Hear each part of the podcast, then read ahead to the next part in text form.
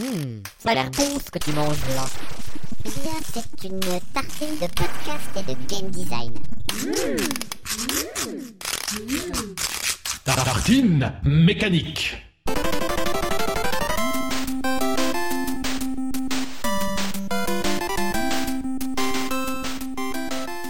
Vous êtes chez Tartine Mécanique, les biscottes croustilles et le café est bouillant.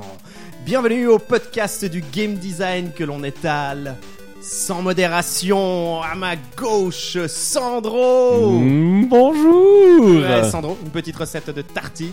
Euh, Oui, alors aujourd'hui je vais faire à l'italienne, donc j'aimerais un morceau de pain à l'olive, euh, et ensuite dessus je mettrai un filet d'huile d'olive, et puis euh, tomates séchées, et puis euh, des cœurs d'artichaut. Voilà. Mm, toute la Sicile. chez Sandro avec un max, un max, max, max euh, d'huile d'olive. Mhm. Je suis le modérateur de votre podcast, David Javet, et ma tartine sera un petit pain brioché avec une, une petite crème de spéculoos. Oh. et puis, oui, moi c'est assez lourd. hein. et puis je mettrai dessus des petits flocons de chocolat pour avoir Oh. aussi du croustillant sur le crémeux Ah. et le mousseux. On va dire, on va pas vraiment dire mousseux, mais le, le, le flottant euh, de la brioche. Un bon complément à la mienne, disons. bon complément. Ah bah oui, c'est vrai. En C'est- dessert. voilà. Et puis vous avez entendu le nouveau jingle d'intro, disons plutôt la nouvelle musique d'intro de Tartine Mécanique. On a la grande chance, l'honneur, le plaisir d'avoir un invité, Oh, oh, oh. Antoine Oh. Tulou, qui est parmi nous Bonsoir, bonsoir tout le monde. et qui est le compositeur de cette intro. Exactement, exactement. Compositeur avec. euh, Tu remplaces Vutraire. Oui. T'es pauvre. tellement merveilleux déjà. On l'a viré. de jeu. On l'a viré. J'ai la pression. j'ai la si pression. tu nous entends Vutraire, on t'a viré. T'es loin. On a tellement Tellement. aimé cette intro. que- Exactement, on peut plus te voir. J'espère que Vutraire, euh, je saurais te remplacer. Enfin, pas te remplacer. Hein, je- Ah, si, si, tu vois, il est déjà installé. C'est bon, t'es foutu. En ce moment même, il éternue. hein. on pense à toi, Vutraire, donc il n'a pas Oui. pu euh, nous rejoindre euh, ce soir. Ah oui. Mais on a la chance de t'avoir, Antoine. Ah. Très rapidement, Antoine, pour te présenter. Mais bon, ce qui va être génial, c'est qu'on a tout le podcast justement pour aussi euh, que les auditeurs euh, te découvrent, Oui, découvrent oui. aussi un peu tes kiffs, euh, ta musique. Oh. Évidemment, pour moi, au bout d'un moment, c'est devenu une sorte d'évidence. Quand j'y ai réfléchi, je me suis dit, bon, on est un podcast. Ok, on a un podcast sur le jeu vidéo, mais bon, quand même, on est audio. Ah. Et on n'a pas de spécialiste de la musique de jeux vidéo Alors, parmi nous. Donc, on est quand même un petit peu, euh, voilà. Mhm. On- sur le moment, je me suis dit, on est quand même un peu con. Euh, Ouais, après, on fait avec ce qu'on a. Après, on fait avec ce qu'on a. Disons que maintenant, nous avons la chance de pouvoir avoir quelqu'un sous la main qui, qui sait. Alors, alors, alors, je, je, je modère, hein, spécialiste ou, enfin, non. Enfin, je connais beaucoup de musique, de jeux vidéo. Après, je suis pas chercheur. Enfin, j'ai fait un petit peu de, voilà, des recherches, des choses comme ça, mais je suis pas un grand Alors, spécialiste. bien sûr, Antoine est très modeste, chers Oui. auditeurs. Non, Il faut non. savoir qu'Antoine, on l'a découvert, et vous l'avez peut-être euh, découvert. Certains l'ont peut-être reconnu. Euh, T'étais donc euh, un des fondateurs, des lanceurs, donc un de, des co-créateurs, exactement. Voilà, ouais. co-créateur de, de la série Afterbeat. Exactement. Euh, ouais. Et donc, t'étais présent toute la saison 1 sur jeuxvideo.com, à un peu la grande époque, euh, Usu. Grande euh, époque, enfin euh. c'était un petit peu le déclin. Ça commençait déjà un petit peu à battre de l'aile, Ah, mais ouais, ouais, ouais, ouais, ouais, non, non, bah, Mais en tout cas, c'était pas à cause de vous, parce que alors moi je trouve que vous avez fait un truc de super qualité et vous étiez les premiers tout simplement à réellement discuter de musique dans le jeu vidéo. Alors non, là, là aussi non. On a repris En France non. On a déjà repris un concept qui existait sur No Life qui s'appelle euh, Ah oui. Oscillation. C'est ça, c'est Une émission déjà que nous, euh, bah, déjà on, bah, on Mhm. connaissait, qu'on suivait avec attention, et qui déjà de ben introduisait des principes un petit peu vulgarisés de solfège, d'harmonie euh, sur des jeux. Bah, par exemple, c'était, euh, je crois que je me souviens plus le- du, du nom de cette dame. Elle était russe, enfin d'origine russe, enfin mais euh, francisée. Et puis elle parlait, par exemple, de la musique de Secret of Mana. Elle disait, bah, vous entendez ce thème, ben, on va le réécouter. S'il est un peu plus lent, et s'il Ah, est dans la musique de boss. détail, Donc ouais, ouais, elle ouais. détaillait, elle, elle allait assez, assez loin, on va dire, dans l'ana- l'analyse, on va dire, des musiques de jeu. Et euh, ben nous, une fois que c'est une, une émission qui a pas perduré, hélas, qui a duré, un, je me rappelle plus, peut-être un an, un an et demi, deux ans. Ouais. Et du coup, après, il y avait plus rien dans le paysage, que ce soit internet, médiatique, il y avait plus d'émissions sur la musique dans le jeu vidéo. Alors qu'on argumenterait que c'est un élément, il y a certains, certaines personnes qui disent c'est presque 50% de, du rapport à l'objet Ouais, euh, ouais, alors du là, jeu ça vidéo. peut- On mettrait un petit peu moins, disons-nous, mais euh, ça mais plus. c'est un moins. élément incroyable. En tout cas, Ouais, les, les, les certaines indications, on pense beaucoup aux interfaces, on discute beaucoup d'interfaces pour le coup chez nous, mais euh, il y a eu- il y a un soutien aussi sonore du sound design et de la Ah, composition avec les musiques évolutives. qui est Oui, juste, oui, euh, oui, ouais. hallucinant. Surtout Bah, ça- maintenant, il y a une ouais. maîtrise aussi Ah chez oui, ben, Nintendo. les, ou voilà, les outils aussi se sont développés. enfin tous les logiciels qui permettent de composer de la musique évolutive, Ouais. Ben, se sont beaucoup plus démocratisés. euh, ils se sont, ils sont mis à jour constamment. Il y a aussi des, on va dire, des compositeurs. euh, je pense à Olivier de Rivière qui les utilise énormément, Ah, ouais. qui les met beaucoup en application dans les jeux. Olivier de River qui a fait Remember Me, Exactement. Creed Freedom, Exa- Freedom exactement. Cry, ouais, euh, ouais. Et du coup, ben, on parlait, on voulait parler un petit peu des différentes méthodes d'application de la musique dans les jeux vidéo, quel rapport elles avaient des fois avec le gameplay, avec l'ambiance, Ouais. Euh, expliquer un petit peu des, des choses de la musique, un petit peu de solfège, mais de manière euh, assez vulgarisée. On voulait pas non plus Ouais, vous avez euh, vraiment été aussi progressif perdre notre public. Exactement, voilà, c'est ça. Et puis, on voulait le faire aussi un petit peu avec humour, ce qu'on nous a peut-être des fois un peu reproché. On avait un humour un peu un peu concon. Bah, c'était peut-être ce que vous maîtrisiez le moins au début. Exactement, ouais. voilà. Mais c'était, mis, ouais, euh, pour nous, c'était vraiment essentiel de de- d'implémenter cet humour parce qu'on voulait vraiment pas plomber les gens. On était en plus sur jeuxvideo.com, un public ouais, plus, euh, bon, ouais. qui est hyper que, critique. que l'on qui est devenu euh, Hyper, voilà, hyper qu'on critique, sait aussi voilà. maintenant, hein, les avec forums, euh, euh, voilà les forums qui sont célèbres, les mêmes qui sont réutilisés. Est-ce qu'il est critique ou est-ce qu'il est léger, le public ouais, c'est- Bah, il est non non bah non c'est- moi alors, moi j'ai trouvé ça extraordinaire parce que c'est beaucoup de critiques des fois Ouais. assez franches des fois Bien euh, sûr, alors ouais, sur- ça, uniquement sur le fait que euh, voilà euh, comme notre physique notre voix notre façon d'être euh, devant une caméra Et en plus enfin je précise quand on a commencé la, la chronique c'était la première fois enfin tous on était euh, pas à l'aise devant une caméra. On débutait vraiment devant une caméra. Ouais, on puis débutait- démarres tout, c'est donc non Exactement. seulement c'est la première fois que tu fais de l'analyse de, de musique de jeux vidéo, Exactement, ouais. montage, première fois qu'en plus tu dois euh, on devait te tout plier voilà. aussi à des standards comme euh, les standards qui étaient plus ou moins un peu des youtubeurs du- exactement. voilà, Ouais, youtubeurs, euh, et alors tout. on n'avait peut-être pas le bagou. Enfin moi je sais que au niveau vocal il fallait être rapide il fallait euh, ouais, le débit, le débit il fallait qu'il soit présent. Enfin c'est quelque chose quasi on n'est pas loin du ouais du radiophonique enfin du Mhm. de ouais de, de quelque chose où il faut être vraiment à l'aise faut moi je sais que par exemple j'ai la voix qui a tendance un petit peu à accrocher les mots j'ai un cheveu sur la langue. Des fois je suis pas sûr de, de ce Ouais. que je veux dire donc Ouais, ça ouais, donc voilà il faut faire des prises. Heureusement c'est filmé donc on peut tu séquencer voilà les tout, prises mais c'était euh, c'est vraiment- moi j'ai fait ça un an mes collègues ont, ont continué donc euh, trois ans Voilà, puis maintenant ils, ils sont partis aussi à un moment sur Exactement, Gamecult. voilà, Ouais. ils sont voilà, ils sont partis sur Game Cult. Euh, Charles, donc euh, mon co-créateur, enfin l'un des co-créateurs Ouais. avec qui on présentait la première saison, lui et euh, maintenant il compose la musique dans un studio de jeux vidéo. Ok. Et euh, Valentin euh, a continué sur Game Cult une série, mais qui est plus du tout dans la musique de jeux vidéo, mais qui s'intéresse plus sur la création d'un jeu vidéo. Ok. Donc Ok. il, apparemment il va dans des studios et puis voilà il décortique un petit peu euh, la création, le game design, le level design, Ouais, la musique. Enfin ouais. il fait vraiment tout. Vous aviez fait aussi beaucoup d'interviews, vous étiez allé voir Exactement, des concerts, des exactement, interviews ouais, de ouais. compositeurs Et lui c'est vraiment sa, sa branche, c'est-à-dire qu'il il est vraiment dans euh, l'interview. Le, c'est vraiment c'est celui qui gérait vraiment la partie euh, cinéma, montage, euh, euh, lumière, euh, film.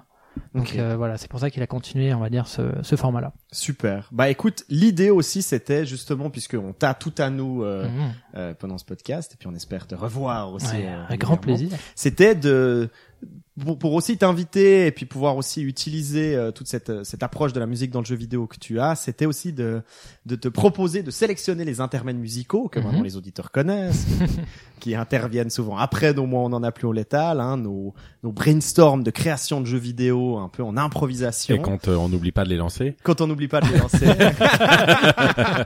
Merci Sandro, Voilà. moi, qui me regarde. Ah non, non, c'est moi, justement, la dernière Ah, fois, oui, qui avait complètement ripé. Tout le monde me regardait autour de la table et moi, j'étais là, je voyais pas le problème. Et là, ah ouais. Qu'est-ce qui se C'était passe il y a, ouais, ouais, c'était il y a deux épisodes. Voilà, effectivement, voilà, on se voilà, souvient, voilà. mais après, il y a eu une bonne maîtrise, donc euh, voilà. Mais cette fois, c'est moi qui les lancerai les intervenants musicaux.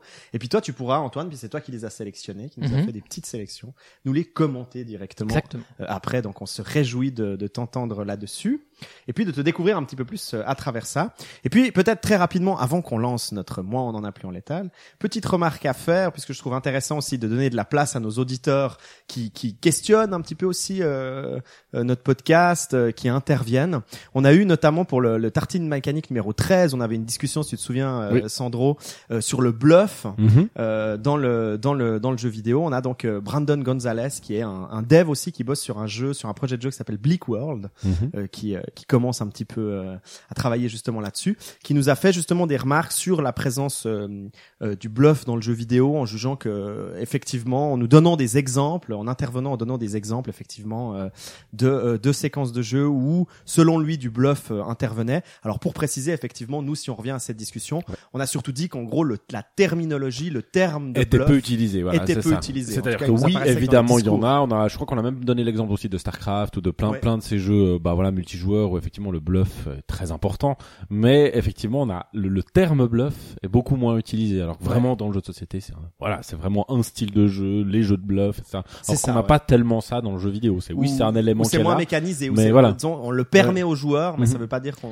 Bah, le c'est-à-dire qu'en tout cas, on le nomme pas. On le nomme Ouais, pas comme nomme ça et on dit pas, ah ben tiens, euh, joue à tel jeu, c'est un bon jeu de bluff. Ouais, genre, J'ai jamais vu quelqu'un parler d'un Ouais, jeu comme ça en disant, ah, Starcraft, c'est un excellent un jeu de bluff. DZ ou j'en sais rien. Voilà, des choses euh, comme c'est, ça. c'est, c'est pas. Ça me fait penser, euh, moi, quand vous parlez de bluff, j'ai j'ai une réminiscence de Alex Kidd, le premier sur Master System, où à un moment Oui. on devait faire un Shifumi. Ah Bah, oui. contre tous les boss. Exactement. Tu Et combats les boss au, au feuille caillou ciseaux. Ouais, et je crois que les boss, en fait, ils montraient un petit peu Oui, c'est ça, oui. le signe qu'ils allaient faire. Ouais. Et puis, des fois, alors le premier, il était un peu simple, il, il montrait la pierre, puis il n'allait pas changer, donc on mettait sur Ouais. feuille, et puis on, avait, Ouais, ouais, voilà, on, ouais, ouais. on passait au... Mais les prochains, ils- ils- des fois, ils changeaient au dernier moment, ils bluffaient, ils étaient, ah, regarde, Ouais. j'ai- j'ai pierre.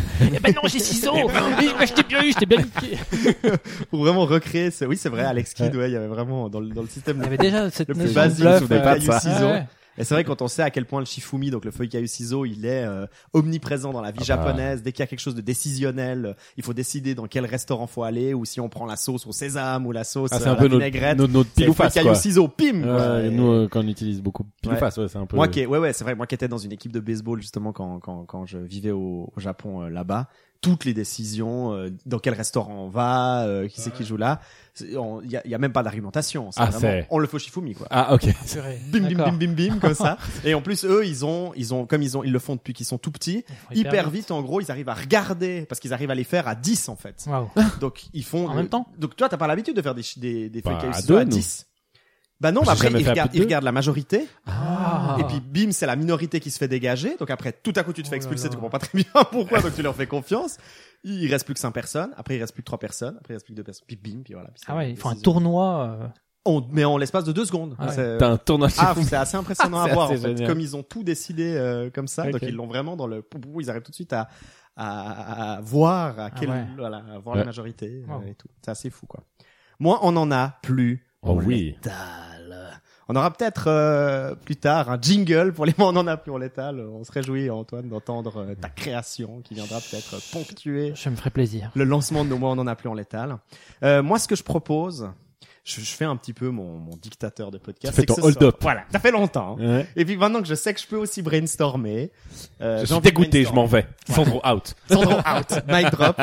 Euh, j'ai envie de brainstormer, j'ai envie de commencer, moi, par un petit brainstorm. Et puis ce que je propose aussi aux auditeurs, dites-moi aussi ce que vous en pensez. C'est, je trouve aussi pas mal qu'on mette nos multivitamines, donc nos coups de cœur, les, les, les, les éléments qui nous ont passionnés pendant ce ce, ce mois, euh, qu'on les distille en fait euh, dans le podcast plutôt que de les réunir que euh, à la fin. Je sais pas ce Mhm. que t'en penses. Sandro. Je pense que c'est une excellente Euh, idée. Et donc euh, voilà, on, qu'on mette nos multivitamines en fait pendant les cinq minutes de, Mhm. de brainstorm, pendant les cinq minutes de, de réflexion autour d'un d'un thème dans un mois on en a plus en létal, ça me semble pas mal. Ça me semble une excellente Euh, idée. Donc du coup, ça va être à moi d'ouvrir le bal. Ça du sera à toi d'ouvrir le bal multivitamine. du multivitamine Ok. euh, pour cette fois et à toi de peut-être parler de ton multivitamine à Antoine. Oui. Moi, Antoine, j'attends de toi un thème.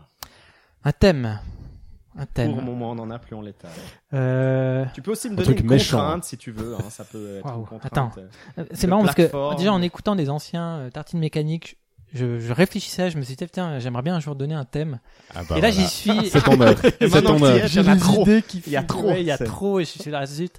Euh, euh, Moi, j'ai Ah, beaucoup tendance dans ce genre de cas à prendre euh, genre un truc, je regarde autour de moi, et je vois Ah, un mais mot moi, je fais que popper, ça.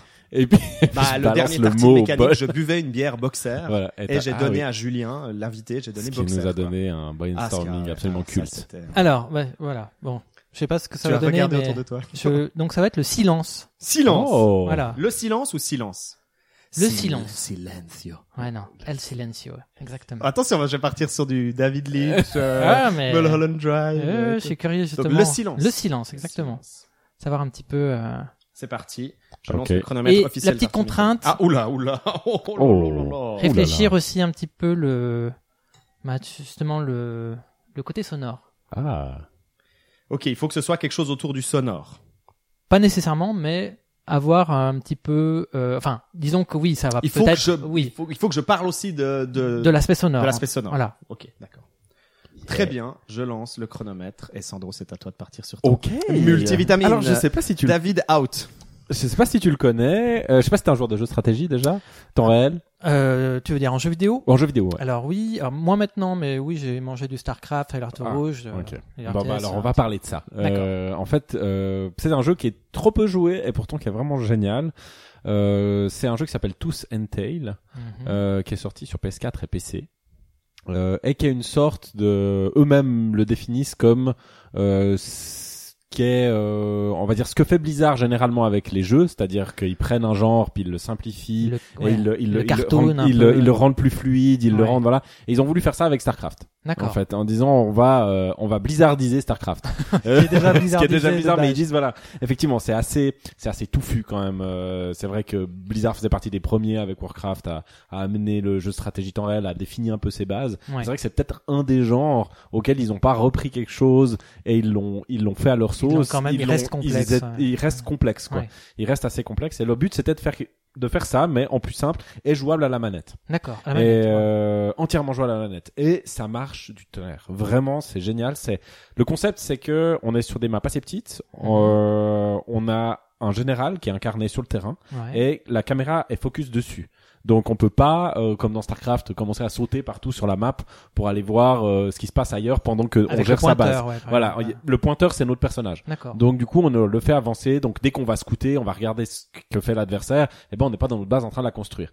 Euh, ouais. Ils ont minimisé, enfin ils ont ils ont réduit à l'essentiel euh, tout ce qui fait les composantes essentielles. C'est-à-dire la la hum, la, la base, c'est euh, c'est un espèce de c'est des- c'est une euh, un windmill en anglais, un Un, un moulin. Enfin, moulin à vent, voilà, exactement. euh, parce que, voilà, je vais en anglais. Euh, et puis il y en a plusieurs qui sont mis. euh, les cartes sont aléatoires, ça c'est Mhm. aussi un choix assez assez osé euh, parce ouais. que elles, vraiment elles sont générées aléatoirement à chaque fois. Donc on peut avoir des fois des positions plus ou moins euh, avantageuses Ouais. ou, ou moins avantageuses. L'équilibre est pas toujours Au parfait. niveau de stratégie. Mais ouais. ils avaient envie de ça parce que ils trouvent que ça ça te force à, à générer chaque fois des nouvelles stratégies, ça amène une créativité qui pourrait être important. Il y a ça et puis il y a la construction d'un deck. Les unités en fait, Ouais. on doit en choisir avant le avant le avant de commencer à la partie. Ouais. Chacun choisit parmi je sais pas, il y a il y a une quinzaine, vingtaine d'unités différentes Ouais. et euh, de tirs de de enfin de ouais de Il y a des tiers. ouais des tiers, il y a tiers de 1, tiers 2, hiérarchie. tiers 3 et puis euh, défense et puis on peut en prendre 6 comme on veut. On peut prendre que du tiers 1, euh, du, du tiers 2, Et euh, il faut tout panaché. Voilà, trouver. euh, On, on- on combine euh, voilà euh, chaque unité a forcément ses forces et ses faiblesses. On les prend, on arrive sur la map et là ben il y a plein de points euh, avec justement ces moulins à vent mhm. Euh, qu'on peut acquérir.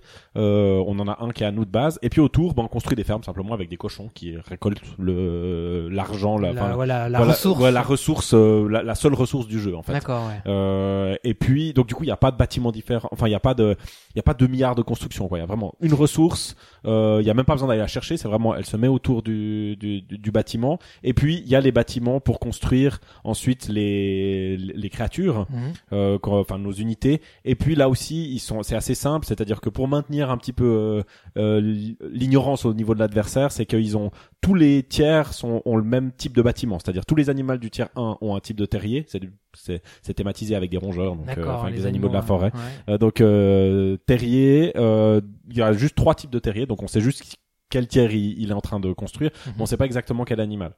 Et euh, et, et puis bah ça va spawner automatiquement les unités donc les unités tant qu'il y a de l'argent elles sont spawnées jusqu'à un certain nombre chaque terrier permet d'avoir un certain nombre d'unités 10, ouais, 10 3, écureuils, 4, ouais. enfin ça dépend, des fois c'est une, euh, enfin voilà. Chaque terrier construit permet d'avoir et puis il va essayer de balancer des unités tant qu'il y a de l'argent en stock en fait. Et quand, quand je te, excuse-moi, je te coupe, mais quand par exemple tu choisis tes unités, il faut trouver des synergies entre les unités ou? Oui, alors à fond, à fond, mais c'est vraiment pour ça, c'est vraiment du, un jeu de stratégie temps réel très classique dans, dans cet aspect-là, c'est vraiment, ils ont chacun des synergies qui tirent en l'air, qui tirent pas en l'air, il y en a qui empoisonnent, il y en a qui, il y en a qui font des effets de zone, il y en a qui tirent très fort sur une seule, sur une seule unité, qui font beaucoup de dégâts à une seule unité. Enfin ça, on retrouve vraiment les mêmes, euh, les, il y a des unités invisibles, des unités qui sont fortes ouais. contre les, contre les bâtiments, euh, mais c'est condensé en des matchs de entre 10 et 15 minutes. Ah, t'es de partie C'est courte, c'est cool. extrêmement rapide Ouais. et, euh, et vraiment on est dans quelque chose qui est très agréable parce que ce qui souvent met beaucoup de temps à quand on joue à Starcraft pour commencer à rentrer dans le bluff, La pour commencer à rentrer euh, voilà, de- pour commencer à vraiment rentrer dans les finesses du jeu et pas juste bon bah j'essaye déjà de construire ma base et de sortir des unités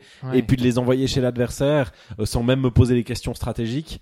Euh, ça met beaucoup beaucoup de temps. Là, vraiment, on est dans cet aspect-là. En, en une dizaine de parties, on est tout de suite en train de, de commencer à faire croire ouais. des choses à, à, à l'adversaire, à, à- jouer avec des rushs, avec des, avec des, avec voilà, prendre une, une, une expansion rapide. Enfin, et il y a tout de suite ce que voilà, ce qui met euh, 40 heures ou 50 heures à Starcraft. Et là, au bout de voilà d'une dizaine de parties, euh, et c'est hyper agréable parce que quand on joue, euh, on vraiment on, on se lance sur une stratégie.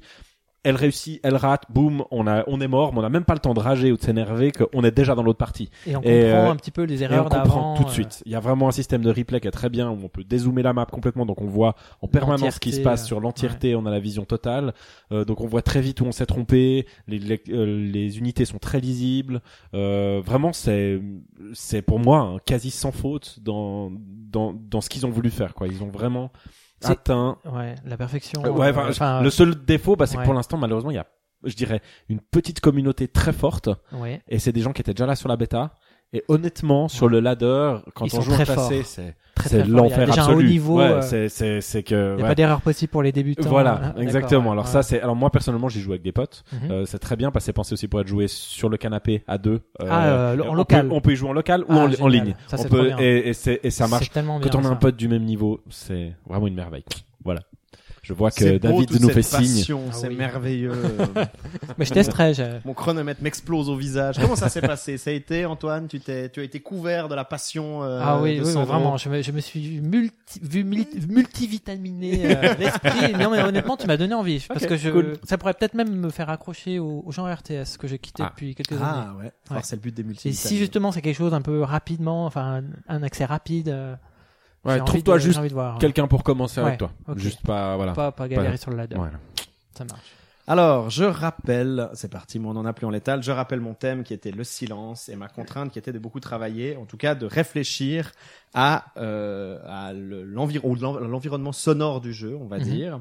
Euh, donc mon jeu s'appelle Ghost Whisper. Ah oh, Ouh. j'aime bien. Euh, il s'agit d'une suite spirituelle, voire même d'une suite directe à ce jeu euh, trop peu connu mais trop bien qui s'appelle Ghost Trick Mhm. que vous connaissez peut-être, Ah oui, j'adore, j'adore, qui était un jeu Nintendo DS, Ouais. absolument Et euh, iOS. et iOS, absolument brillant qu'on vous invite d'ailleurs à jouer, où vous jouez effectivement l'esprit de quelqu'un euh, mort en fait, qui est capable de se déplacer dans l'espace en 2D et qui doit résoudre euh, des puzzles en fait dans cet espace euh, dans cet espace en 2D avec des pouvoirs de fantôme, c'est-à-dire en pouvant activer différents euh, éléments. Exactement. Mon idée, mon idée là est de prolonger en fait euh, cette idée dans Ghost Whisper, de faire une forme de jeu d'infiltration, de s'inspirer plus ou moins des mécaniques ou des systèmes du jeu d'infiltration avec l'idée justement de, du son et autres, sauf que le pouvoir du fantôme, donc d'avoir aussi beaucoup un, un aspect puzzle, le pouvoir du fantôme étant de provoquer des,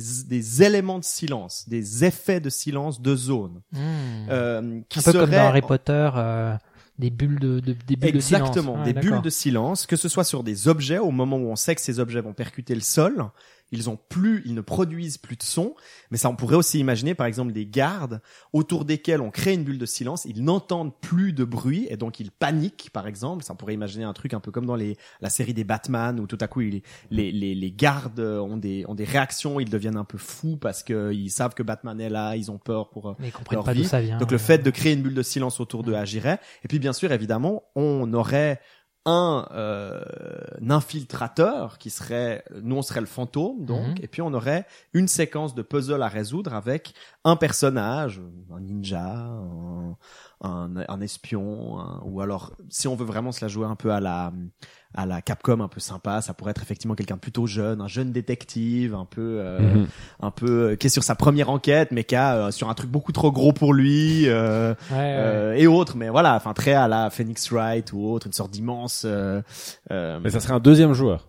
ce serait pas un deuxième Ah, joueur non ce serait automatisé Ok. son déplacement serait automatisé euh, selon une séquence Et donc nous, en tant que fantôme, un peu à la Ghost Trick, on, a la- on aurait la possibilité de revenir en arrière dans le temps, Mhm. de rejouer la séquence, une fois de plus avec cette idée de puzzle en fait, euh, en testant, l'idée étant vraiment d'inviter les joueurs à tester différentes solutions, puisque j'ai envie de limiter le nombre d'espaces de silence que le fantôme peut déclencher. C'est-à-dire si il crée le silence sur les pas du détective, donc c'est-à-dire le détective ne fait plus de bruit quand il se déplace, Il est pas entendu. ouais. euh, mais que tout à coup il active une bulle de silence euh, autour d'une jarre par exemple qui tombe ou autour d'un d'un tourne-disque qui fait du bruit, peut-être que tout à coup ben ça veut dire qu'on doit se séparer des effets de silence sur les pas. D'accord. Et donc on a à la fois quelque chose qui a aussi à voir avec le bon timing au bon moment.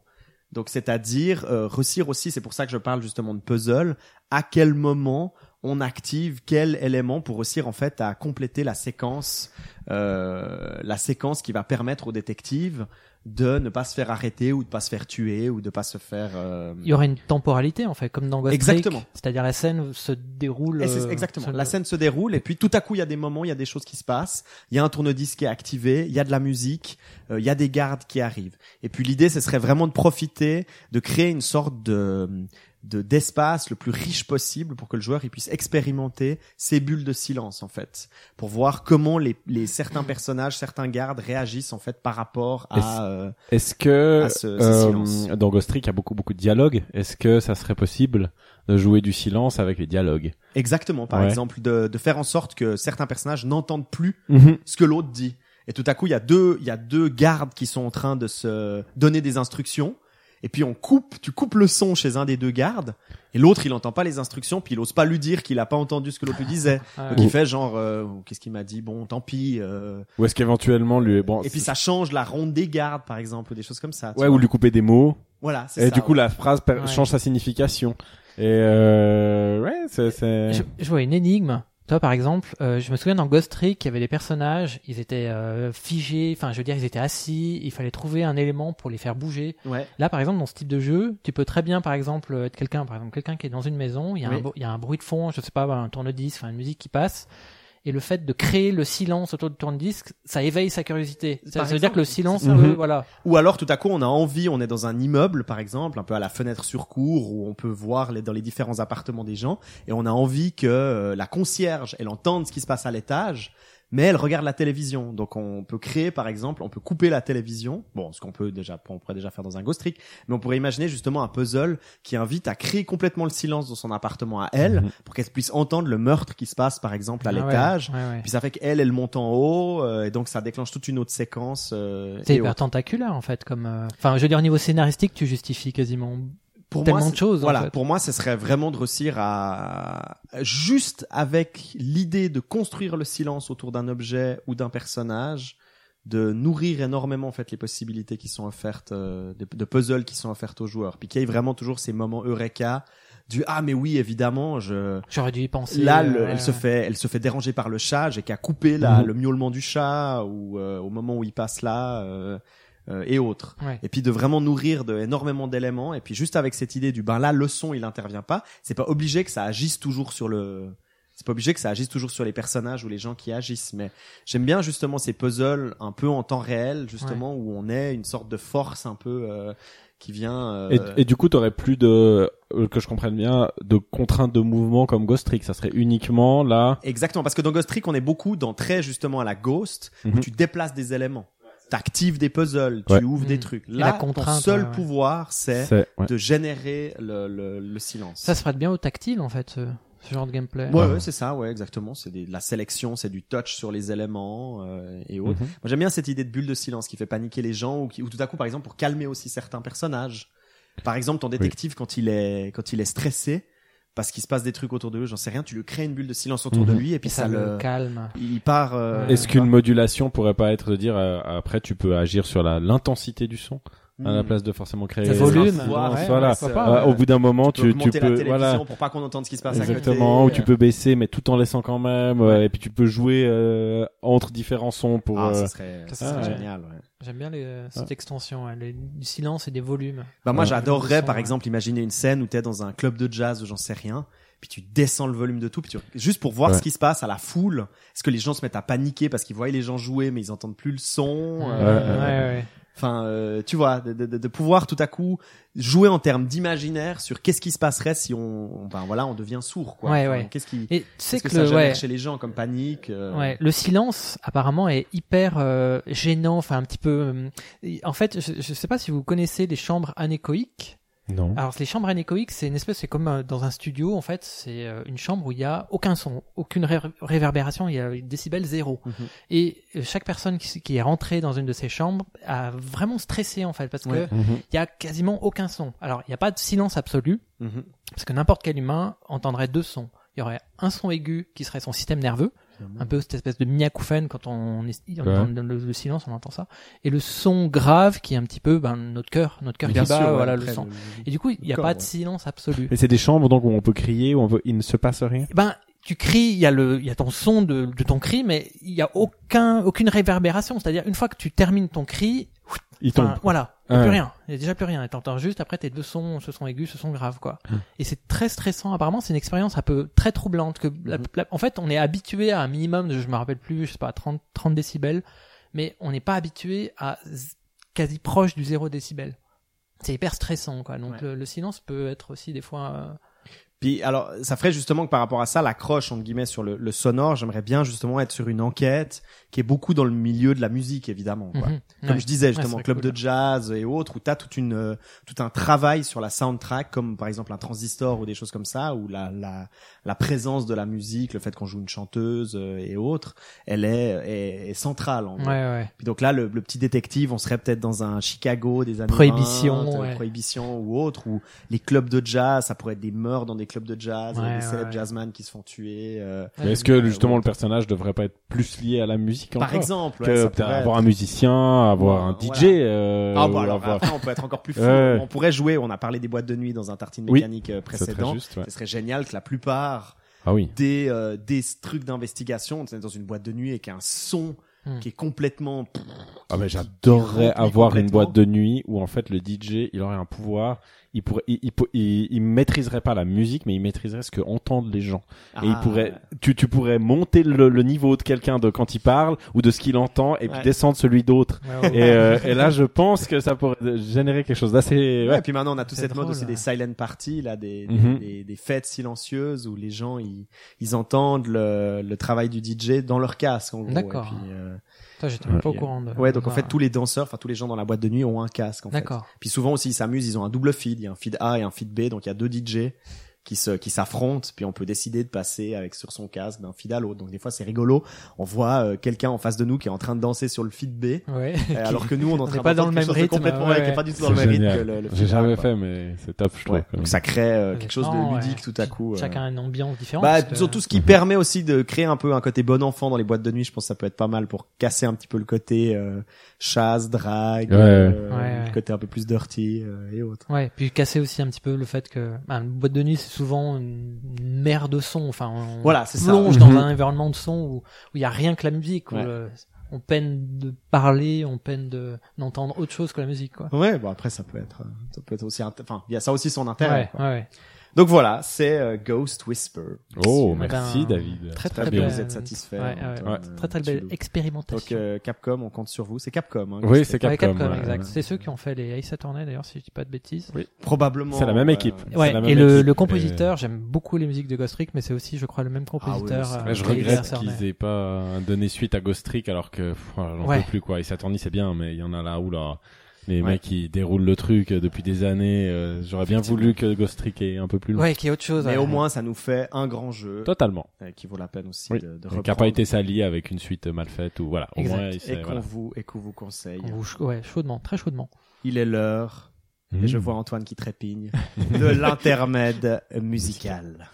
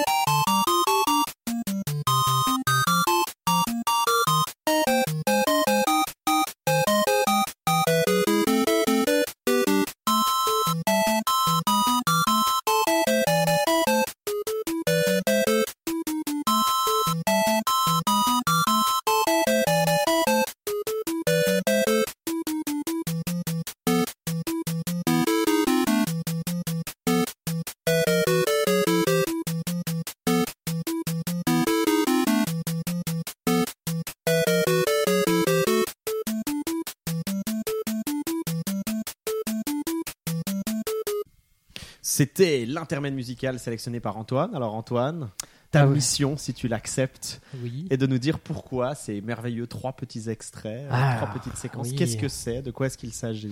Alors, bon, bah, c'est, on va dire, trois petits extraits qui me donnent un petit peu, euh, qui me présentent un petit peu sur euh, ce que j'aime bien. Et Ouais. voilà, alors, le premier, le premier, alors c'est un, le petit extrait, c'est un jeu NES, c'est Lone Ranger. Ok. Un jeu western, alors que je connais pas du tout, qui a été édité par Konami en 91. Et c'est l'ouverture de Guillaume Tell. Ah, De ouais, bien Rossini. Ah, voilà. Ah, ouais. Grande ouverture, euh, très connue. Alors, pourquoi j'ai- pris ce, ce petit extrait? Parce que ça m'a fait penser, Tartine Mécanique, ça me fait, je sais pas pourquoi, ça me fait toujours penser à Orange Mécanique. Bah, c'est sympa. On ne boit pas du lait cocaïné. Ouais. mais, euh, Et faudra Orange- qu'on essaye ouais. une fois. Et Orange. Mécanique, bah, justement, il y a cette ça musique, il y a hein. cette musique, il y a ce- cette ouverture, Je bah, il y a beaucoup de un petit côté orange mécanique de temps en temps. Oui, Il est pas là, donc on a le droit. Il hein. il aurait rebondi. Il se balade avec des cannes la nuit, euh, sous les ponts. Peut-être que vous le verrez une fois. Donc du coup, voilà, Guillaume Tell, héros suisse, c'était vraiment un petit... Ah. euh, un petit comment je voyais. Tartine Mécanique, en fait, ben, je- ça m'a fait penser à cette, euh, à cette piste. Et puis c'est entraînant. voilà, puis je me suis Et dit, puis ça en avec, chiptune, avec les c'est cool. quoi, en chiptune, Ouais, c'est ouais. génial. Ouais. D'ailleurs, ces trois extraits, euh, là, c'est vraiment que du chiptunes. Euh, mais après, j'aime pas que le chiptunes. hein. J'aime beaucoup sûr, le chiptunes, mais euh, on va dire, voilà, c'est quelque chose qui, on va dire, me, peut me, me définir. Alors, deuxième extrait, Metroid 2. Euh, The Return of Samus, toujours en Ouh. 91, tout- donc sorti un Game Boy. Qu'on a vu réapparaître récemment. Ouais. Sous le titre Samus Returns. Ouais, exactement. Alors, je j'ai pas encore fait ce remake, j'espère que. Dans Nintendo, euh, dans Nintendo, dans, ce- dans Sandro Ouais, a fait une critique sur Ouais, Tartine. ouais, mon instant pub. J'ai lu Ah, d'ailleurs, Eh pas- ben, je voulais pas trop lire ta critique parce que j'avais pas envie de me spoiler avant de, de lire le jeu. Ah, il dit la fin. Enfin, le- À la fin, c'est son père. Euh, C'est ça. Ah. Euh, T'as le Metroid qui enlève son masque, Ah, ça purée. fait Samus, je suis ton père. Cette piste, je la trouve vachement intéressante parce que euh, ils sont, on est sur Game Boy, On donc euh, il y Game a Boy, que ouais. quatre pistes, il y a que quatre, non, on est à quatre canaux, donc un, deux, deux canaux pour les mélodies, un troisième pour les basses, Ouais. et un quatrième pour euh, les bruits qui font un petit peu le côté percussif. Ouais. Et eux, ils sont partis, ben Metroid, dire, on- voilà, c'est toujours le, la référence à Alien.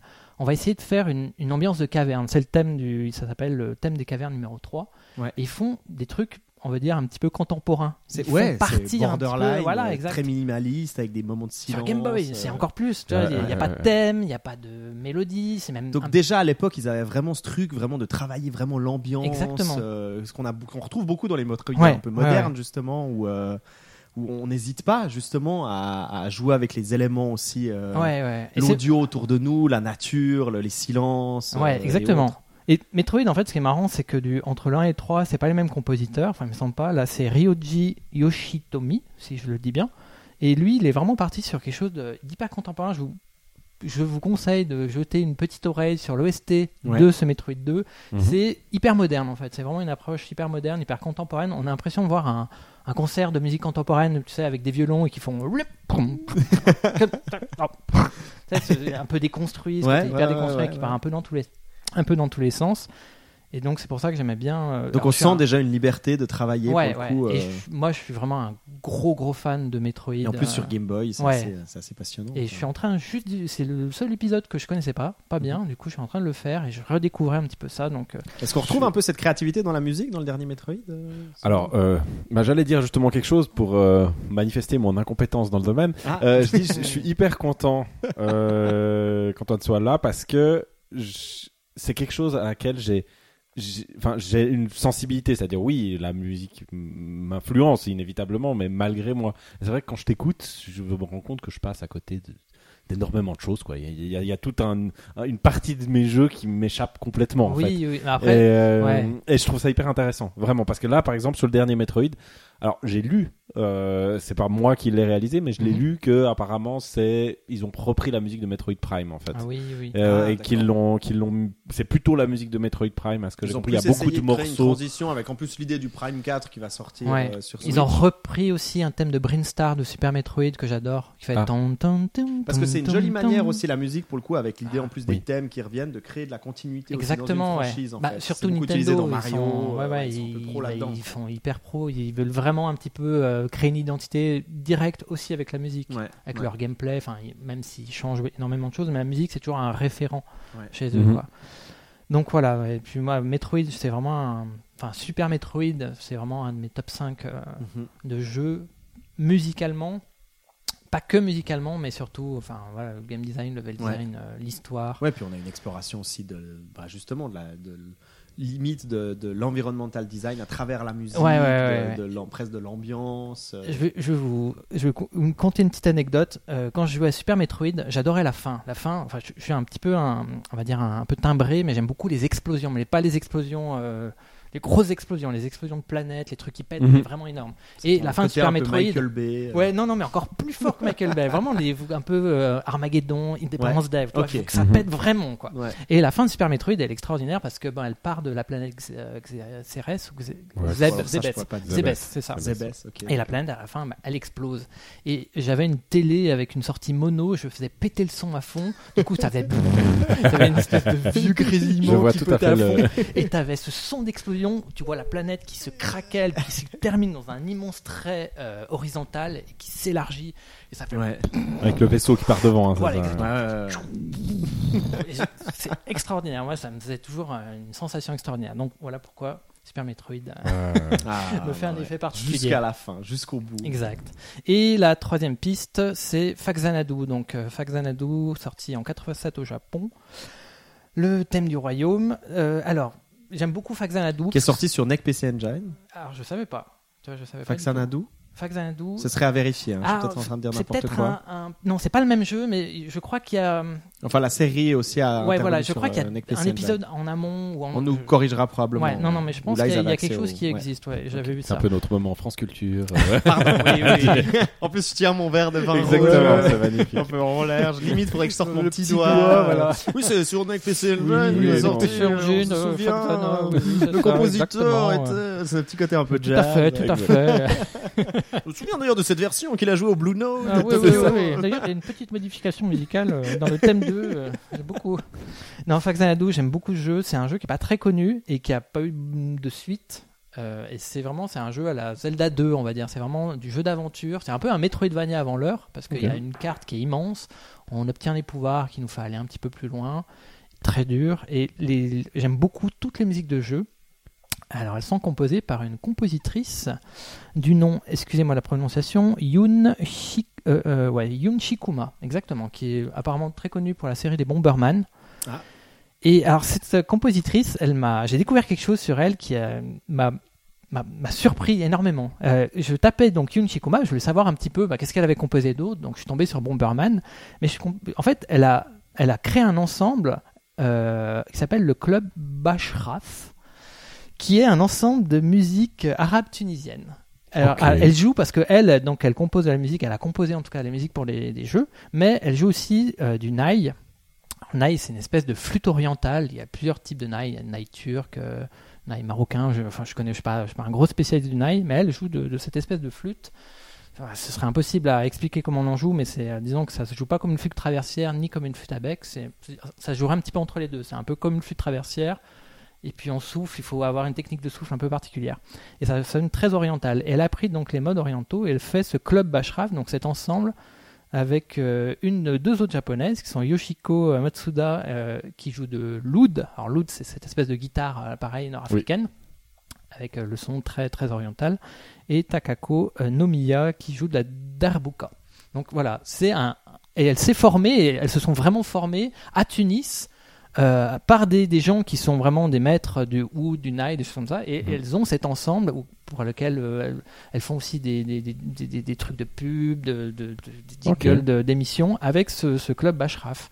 Et donc c'est incroyable, ouais, qu'il y a, dans la musique, il n'y a pas de, il y a pas de frontière. Ouais. Enfin, on peut composer des choses, on peut créer des choses, on peut être d'un autre pays, on peut s'approprier une culture différente, ce que font souvent d'ailleurs les Japonais, et être très très bien. Et puis, euh, et donc voilà, elle passe de Faxanadu à la musique orientale euh, hyper fou. facilement, quoi. Et c'est pour moi, c'est ça la définition d'un vrai musicien, c'est qu'il n'a pas de frontières. Ouais. Au niveau des styles qu'il écoute, au niveau euh, de ce qu'il est capable d'aborder en jouant, il peut vraiment aller de partout. Enfin, en tout cas, il est Mhm. ouvert à tout. Ouais, il peut- ouais. il, ouais, il se permet tout. Voilà, il, se permet tout. Il, il peut pas. C'est un peu comme si quelqu'un bah, disait j'aime bien voyager, mais que dans ce pays-là. Ouais. Alors que c'est l'ouverture finalement Mhm. qui fait le qui fait la richesse, on va Mhm. dire. De, de-. Donc voilà. Alors je reprends complètement ce que j'ai dit. Euh, Faxanadu n'est pas sorti sur NEC PC Engine. Mais je crois que j'avais quand Euh, ouais. Probablement c'est parce qu'il a été développé par euh, Falcom, que, enfin Nihon Falcom, que ça m'a donné cette idée. Donc il est dans la suite effectivement de la série Xanadu. euh, Xanadu, c'est ça. Falcom. Ouais, Xanadu, c'est ça. ouais. Euh, donc il est non, il est que sur, euh, il est effectivement que sur Nintendo. Il est ressorti après sur Virtual Console sur la Wii en 2010. Mhm. Et puis euh, on, le, on le donc avant la série sur euh, PC, Windows, euh, MSX euh, et autres. Oui. Donc voilà, la série d'Exanadu, Dragon Slayer et autres. Donc voilà, je- comme ça, on ne sera pas Disponible pour la modique somme de 45 francs sur le. Si je me permets, m'appelle, je me permets juste une petite addition sur justement un thème de Faxanadu qui est le thème de l'Overworld. Ouais. Euh, en fait, quand j'étais petit, à chaque fois qu'il y avait ce thème, donc qui bouclait, qui bouclait, moi, je, il y avait le, la mélodie, et moi, je- il y avait toujours une, une mélodie que je, qui n'était pas dans la musique, mais que j'improvisais, et qu'au bout d'un moment, je- à chaque fois que j'écoutais cette mélodie, ben, j'avais toujours ma mélodie à moi qui s'additionnait. Et du coup, j'ai toujours, toujours été un peu frustré qu'elle y soit pas, parce qu'on ne pouvait pas, dans- Mhm. voilà. euh.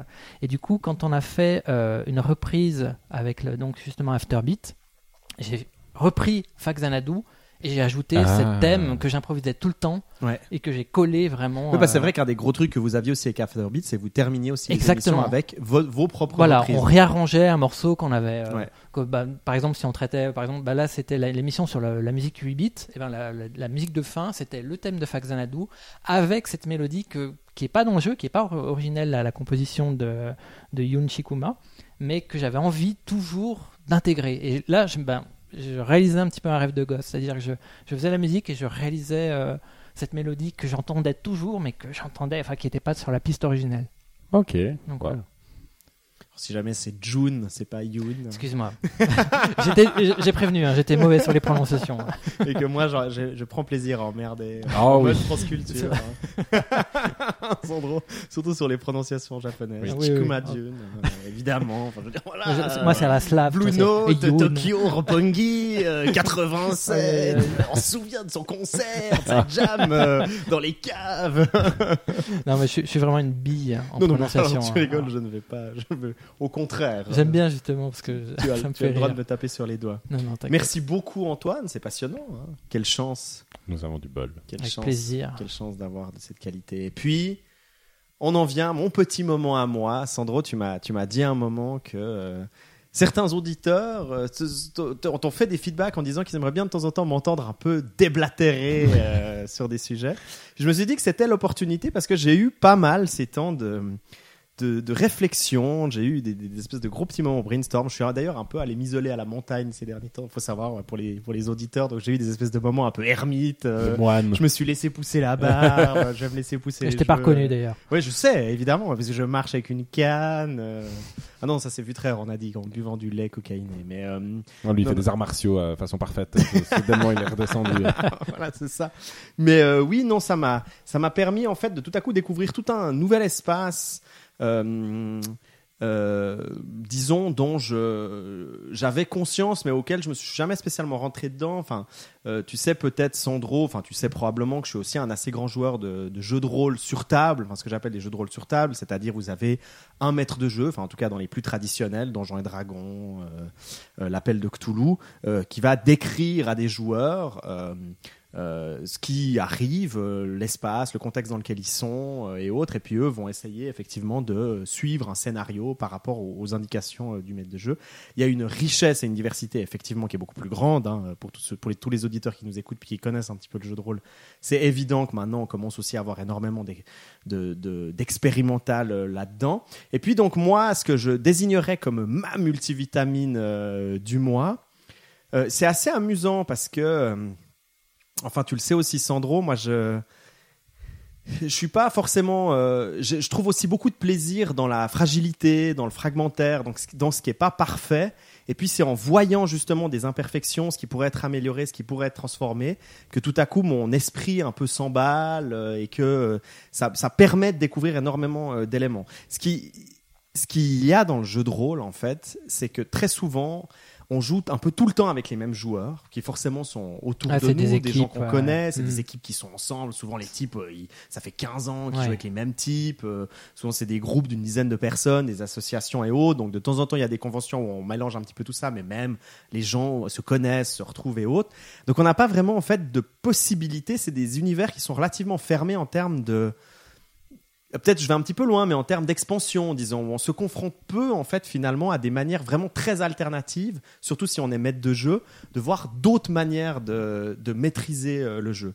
Et c'est vrai que moi, typiquement, beaucoup aussi dans la pratique euh, américaine, j'entends tout le temps parler aussi de la, la manière dont les Américains, par exemple, ils masterisent des parties de Donjons et Dragons où tout est extrêmement basé sur les règles, où il faut Mhm. respecter les systèmes de règles, les jets de dés, de dés. On est vraiment dans des systèmes où presque le maître de jeu est censé représenter la machine, hein, où on joue contre le maître de jeu, le gardien du donjon.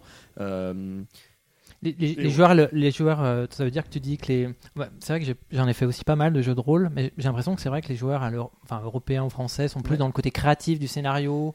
Alors justement, c'est, à mon avis, c'est, en partie le cas. Mhm. Euh, même si c'est effectivement toujours très relatif suivant le maître de jeu, parce qu'il Mm. se trouve, alors il s'agit pas de mon multivitamine, mais je vous invite quand même à l'écouter. Je vais profiter pour balancer en fait, pour name dropper à gauche à droite.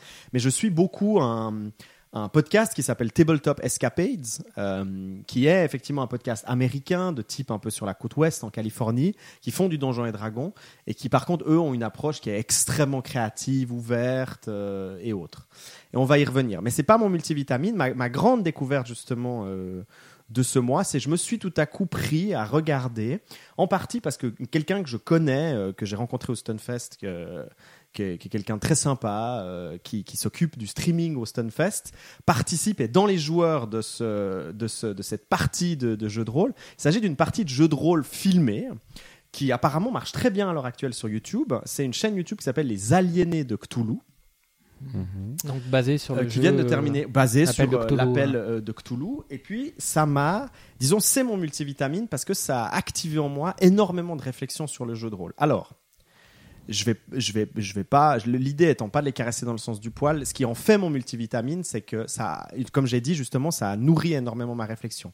J'ai énormément de choses à redire, et c'est ça qui est passionnant, c'est que sur la manière dont le maître de jeu il dirige la partie dans les alignés de Cthulhu. Alors, faut imaginer, vous êtes sur YouTube, euh, vous avez une partie qui est filmée, donc c'est comme si vous étiez sur un Google Hangout ou un Skype, vous avez les différents joueurs qui apparaissent, donc évidemment c'est problématique, ils ont tous leur casque, donc ils ont tous leurs problématiques de réseau, donc des fois il y a des problèmes de réseau, il y en a certains qu'on entend moins bien, qui ont des problèmes de son derrière eux, Euh, et puis euh, vient aussi s'ajouter énormément de choses que le maître de jeu va venir amener, c'est-à-dire les joueurs doivent déplacer leur personnage sur une carte qui a été prédessinée, Oh. Euh, euh, eux-mêmes, les jets de dés, ils les font sur un espèce de système central euh, et autres. Donc tout est vraiment conçu, et c'est ça qui est peut-être peut-être probablement passionnant pour moi, autour de ce dispositif qui permet après de montrer sur YouTube sa partie de jeu. Mais moi, ce qui me passionne, c'est non seulement tout à coup je découvre un autre maître de jeu et je suis capable de l'étudier, de voir comment il dirige la partie. Combien de jets de dés, par exemple, il demande aux joueurs Vous savez peut-être, par exemple, qu'une une chose très intéressante, une grande discussion qu'ont beaucoup de maîtres de jeu euh, ou de gens qui s'intéressent à ça dans le jeu de rôle, c'est de savoir à quel moment on va demander aux joueurs de faire des, des jets de dés. Il y a des maîtres de jeu qui, pour n'importe quoi, vont demander des jets de dés. Euh, je sais pas, par exemple, tu, Prends une poire. ouais, euh, tu prends une poire ou euh, je Ah, sais tu, pas. tu l'as raté euh, ton échec critique, tu casses la poire, elle pourrit dans ta Ouais, ou même le type il te dit euh, j'ouvre le tiroir et puis euh, même s'il est très précis, il dit j'ouvre le tiroir puis je cherche s'il y a le rapport BX4 euh, et autres. Et puis le maître de jeu, il va demander de faire un jet là-dessus. Mais moi j'aurais tendance par exemple en tant que maître de jeu à dire ben non, le joueur, il a proposé quelque chose de très précis, ouvrir un tiroir comme par exemple conduire une voiture si on a son permis de conduire et puis passer un peu en revue les différents dossiers en regardant s'il y a Au BX4 final, il y est ou il y est pas, quoi. il y est ou il y est pas. Il n'y a Ouais. pas besoin de faire un, il y a pas vraiment besoin de faire un jet de dés en fait. Échec critique, il glisse sur le, ta- le, le- le Voilà, tapis donc- et puis il jette le, et le, donc- le- le- le rapport BX4 dans la cheminée. Et c'est ça qui est passionnant, notamment avec ces parties de jeux de rôle qui sont filmées, c'est qu'on est face en fait à des, des situations où on remarque typiquement que le maître de jeu, et c'est le cas à mon avis pas mal dans ces alignés de Cthulhu, il y a certains jets de dés qui demandent alors qu'ils devraient pas les demander. Donc on est capable de tout à coup d'être analytique par rapport à ça. On se dit, ok, là il aurait clairement pas dû demander ça, parce qu'au final la personne, ben voilà, elle cherche un couteau, elle en trouve ou elle en trouve pas. Enfin je veux dire, Ouais. on est dans une cuisine, elle ouvre des tiroirs, enfin il n'y a pas besoin. Et, et- et- et ça me fait beaucoup penser notamment, à, Sandro, un article que tu as écrit sur Tartine Mécanique sur Miniville, où tu parles beaucoup de la de l'équilibrage du taux de hasard. C'est un article auquel je reviens beaucoup, qu'on peut mettre, si tu veux, dans un jeu. Et ce qui est intéressant, en fait, à travers le maître de jeu d'un jeu de rôle, c'est que c'est lui qui va distiller en fait, parce qu'il y a un vrai plaisir dans le hasard. Mhm. Dans- on le voit bien dans le jeu de rôle, c'est-à-dire ce moment, comme tu dis, tout à coup, ah, échec critique, réussite critique, c'est ça qui génère aussi des moments euh, géniaux ou des espèces de grands moments D'adrénaline. ouais. d'adrénaline, d'éclat. et autres. Mais si on le distille dans tous les sens, à, à- à tous les niveaux, justement, ça, Ça ralentit ça, le jeu. ça peut ralentir le jeu, ça peut poser problème. Et c'est vrai que c'est pour ça que j'en fais mon multivitamine, c'est Aliénés de Toulouse, parce que c'est aussi à travers ça que j'ai découvert cet univers des parties de jeux de rôle Je vous invite à le regarder parce qu'à mon avis, une fois de plus, j'ai beaucoup de choses à redire sur le maître de jeu, la manière dont il, dirige aussi sa partie et autres, mais c'est ça qui rend, pour moi en tout cas, l'élément génial. C'est-à-dire, je suis capable, en tant que maître de jeu, pour avoir aussi masterisé des parties de l'appel de Cthulhu, de me comparer directement à lui, ce que d'habitude, j'ai l'impression, on a moins la possibilité de faire dans ce milieu du jeu de rôle. Et là, tout à coup, on a des matériaux géniaux qui correspondent aussi, par exemple, peut-être au let's play ou aux différents joueurs qui se filment en jouant aux parties et qui nous permettent tout à coup, nous, de voir comment les autres gens jouent au jeu. En fait, euh, Mhm. comment les gens jouent à un Last of Us, est-ce qu'ils se planquent, est-ce qu'ils foncent euh, et autres. Et probablement, ça en fait aussi un des grands, grands attraits euh, du let's play. Donc ça, ça en fait mon multivitamine et je- je- ça a déclenché en moi justement beaucoup de, de, de, de réflexion à ce niveau-là, euh, notamment par rapport à, à Tartine Mécanique. Oui. euh, Sandro, puisque euh, tu sais que je, je caresse le projet depuis un certain Mhm. temps de réussir à faire une sorte de spin-off euh, où on jouerait justement entre nous. Et puis je trouve ça aussi très intéressant parce que toi tu joues peu, hein, je, je crois savoir, au, de rôle. une, un essai une fois. Voilà. Ce, qui rend notamment ces alignés de Cthulhu très intéressants, c'est que la grande majorité des joueurs sont des, des débutants. Ok. Euh, et ça se voit hein, Ah ouais. pour le coup. Mhm. Euh, et donc le, le- le maître de jeu doit un peu ramer pour euh, essayer les quand même de les amener, engager, euh, ouais, les ouais. amener et autres. Eux sont très peu proactifs, euh, Mhm. ou ils le sont, ils le deviennent tout à coup. C'est génial, on a accès parce qu'ils ont fait une vingtaine d'épisodes. euh, ils le deviennent de plus en plus en, en s'engageant dans l'histoire. prennent, euh, prennent de l'aisance. à différents niveaux. Ouais. Et ça, c'est une fois de plus a- assez passionnant par rapport à, à la manière dont, dont ça se met en place. Et puis moi, mon idée, ce serait vraiment de, de réfléchir, en fait, bien sûr à cette idée de, de jeu de rôle dans un podcast, mais d'y appliquer aussi ce qu'on fait avec les mois on en a plus en létal, c'est-à-dire, je, je pense que c'est intéressant de remettre en question effectivement des choses qui sont préétablies et évidentes dans le jeu de rôle. C'est-à-dire, Mhm. là, faut faire un jet de dés. Là, oui, il y a besoin du hasard. Alors qu'en fait, Est-ce que est-ce que ouais. réellement, Est-ce qu'il y a vraiment besoin là, ouais. il y a besoin du, Mhm. du hasard? Et c'est quelque chose que font pas mal justement ces Californiens dont j'ai parlé avant de Tabletop Escapades, Mhm.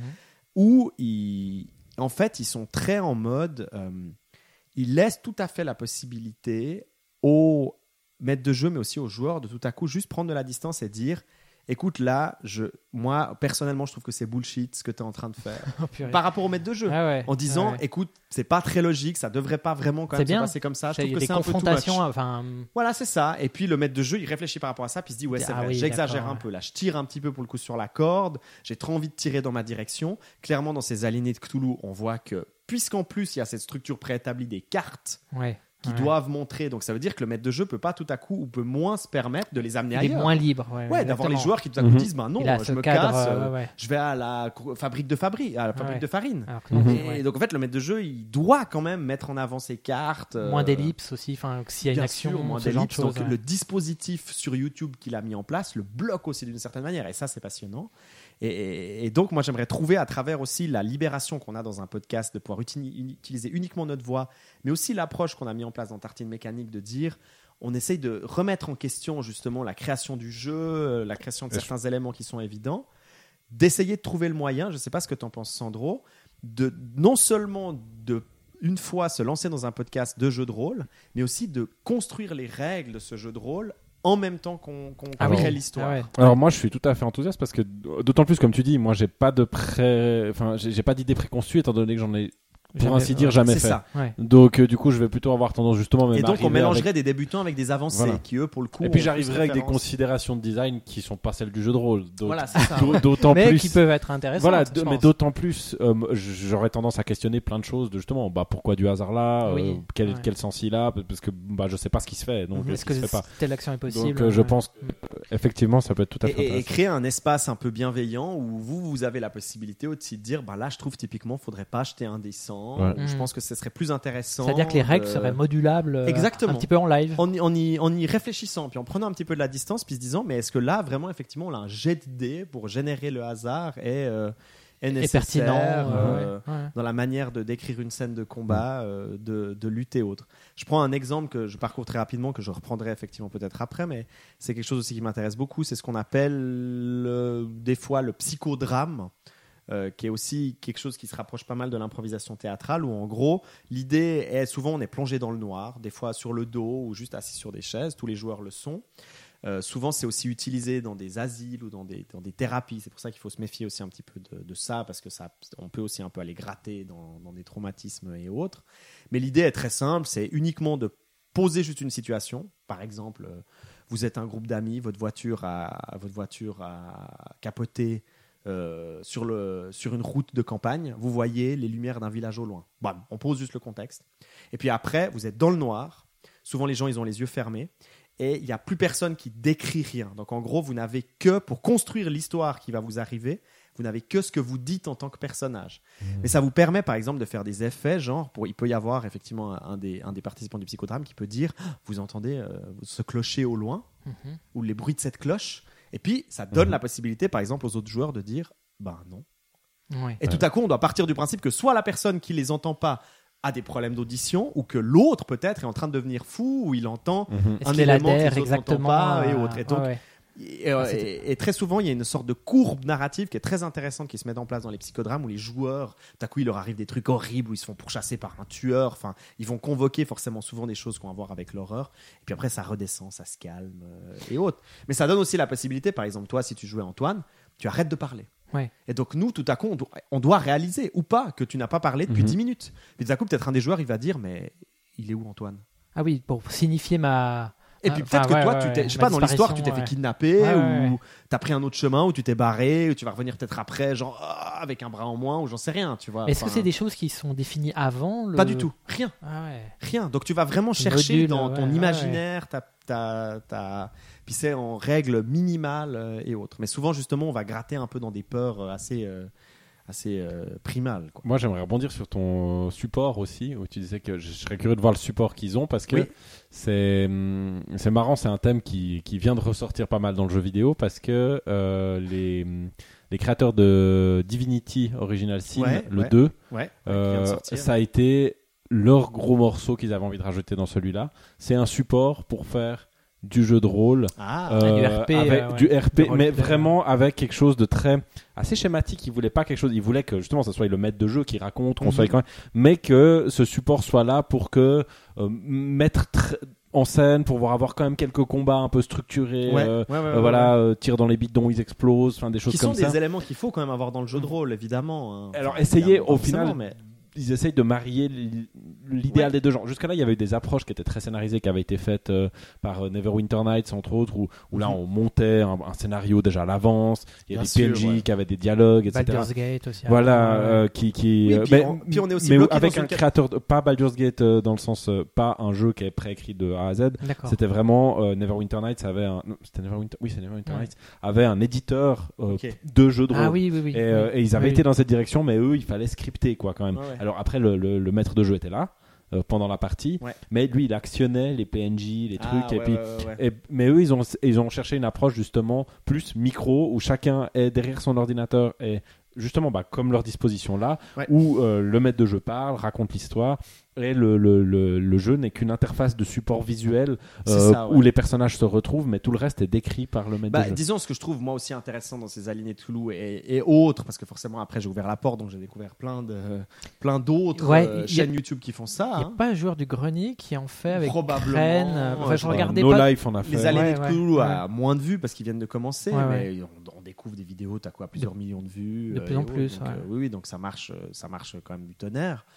Et, euh, et des fois, pas forcément sur une qualité. Enfin, je, je me réalise que le nombre de vues, pour moi, en tout cas, détermine Ne pas spécialement. pas synonyme. Parce que ouais, évidemment, c'est aussi un élément qui permet de faire passer des youtubeurs, par exemple. Une fois de plus, dans ces aliénés de Toulouse, ils ont fait un épisode hors série avec deux trois personnes de noob Mhm. euh, de la web série et autres. Et c'est, moi, je trouve c'est passionnant, mais c'est n'importe quoi. Tu veux dire que c'est chaotique C'est ou... bordélique au possible parce Ils que c'est des blagues des youtubeurs ouais. Et le maître de jeu il est complètement perdu, perdu, dans son ouais, micro ouais. parce qu'il essaie de créer une ambiance Cthulhu donc on est dans plus un truc horreur Mhm. et eux c'est euh, haha poète poète haha, Ouais, ouais. t'as des gros seins euh, parce ce que- qu'eux ils doivent répondre à des personnages qui sont Ouais, leurs personnages euh, C'est- euh, et qui sont pas qui sont pas prêts à mais pourtant c'est des joueurs aguerris c'est des gens qui ont l'habitude de jouer Et tout à coup moi j'ai accès à des, des, des, des, des, des- des méthodes de jeu ou des pratiques de jeu que j'ai pas du tout face aux joueurs avec qui j'ai l'habitude Ouais. de jouer. Mais en fait, moi, j'ai remarqué pour le, ma, ma petite expérience en, en tant que rôliste, c'est qu'il faut de la coopération de la part des joueurs. Il faut cette coopération envers l'imaginaire du, du, du maître de jeu. Mais ça lui demande à lui, pour le coup, d'être aussi très clair par rapport au dispositif qu'il est en train de mettre en Exactement. place. En leur Alors, disant, moi, je joue ouais. comme ça, j'attends ça des joueurs, je veux ça. Et des euh, fois, c'est peut-être vois. pour ça qu'il y a certains MJ euh, qui font des fois trop de règles, des- qui abusent un petit peu justement Mhm. des, des lancers Ah ouais, de dés, parce que ouais. justement, ils, bah, ils veulent vraiment euh, cerner leur scénario. euh. Les moments qui sont passionnants dans ces aliénés de Toulouse, c'est clairement les moments où tu vois que le MJ, il utilise les dés comme punition. Ouais. Il, est- il y a un joueur qui est un peu trop euh, youpla boom euh, ou autre, puis bim, il le punit par un jet de dés euh, et autres pour lui foutre la pression, pour le calmer. Ce qui, ce qui, vu de l'extérieur, pour moi, est, est une, est une position qui aujourd'hui est un peu étrange, cette position de l'ultra-règle hyper rigide. Quand on sait que c'est justement la limitation qu'a le jeu vidéo quand il fait du jeu de rôle, c'est qu'il lui, il est limité par essence parce qu'il n'y a pas de maître de jeu quand on joue, et que du coup, bah, c'est des contraintes qu'on doit accepter en tant que joueur. Pour moi, tout l'intérêt du, du jeu de rôle sur table, c'est justement de faire sauter ça. Complètement. Et de, de Et c'est ça pouvoir qui est se passionnant dire, pour moi. C'est tout à coup, je vois cette émission YouTube où il s'est bourré de contraintes. Ouais. Des contraintes techniques, des contraintes euh, d'espace, Ouais, de déplacement, de réseau euh, avec ça, ouais. de réseau et autres. Et je me dis, mais alors à la fois, pourquoi pas, c'est sympa, je comprends l'idée de montrer sur YouTube ses parties et puis de faire des vues, mais c'est par rapport à ce qui, moi, sont les, les choses incroyables du jeu de rôle. Euh, sont, Ça te donne euh, un regard en fait. Ça permet, ouais, c'est ça qui est intéressant, c'est d'avoir un regard de comment se passe une partie de de Cthulhu, de, de Voilà, c'est ça, ADD euh, de l'autre côté de l'Atlantique. quoi. Exactement. Mm. Mais, mais euh, à quel prix, quoi? Ouais, à, d'accord. à- à quel prix au niveau en termes de en termes de, de D'ergonomie de contraintes, jeu, quoi. ouais, ouais, d'ergonomie de jeu, ouais. de plaisir Ouais. de jeu, de rythme euh, et autres. Et, euh, et, et bon, probablement il y a des maîtres de jeu pour que ça dérange pas plus que ça parce que ça correspond à un partie qui joue déjà. Voire même il va y avoir pot- potentiellement des maîtres de jeu qui n'auront vécu que ce dispositif-là, Ouais, ouais. puisque peut-être bah, va savoir peut-être les joueurs, ces joueurs désaliénés de Cthulhu qui sont des, des débutants, bah pour eux le jeu de rôle ça va être principalement ce dispositif-là.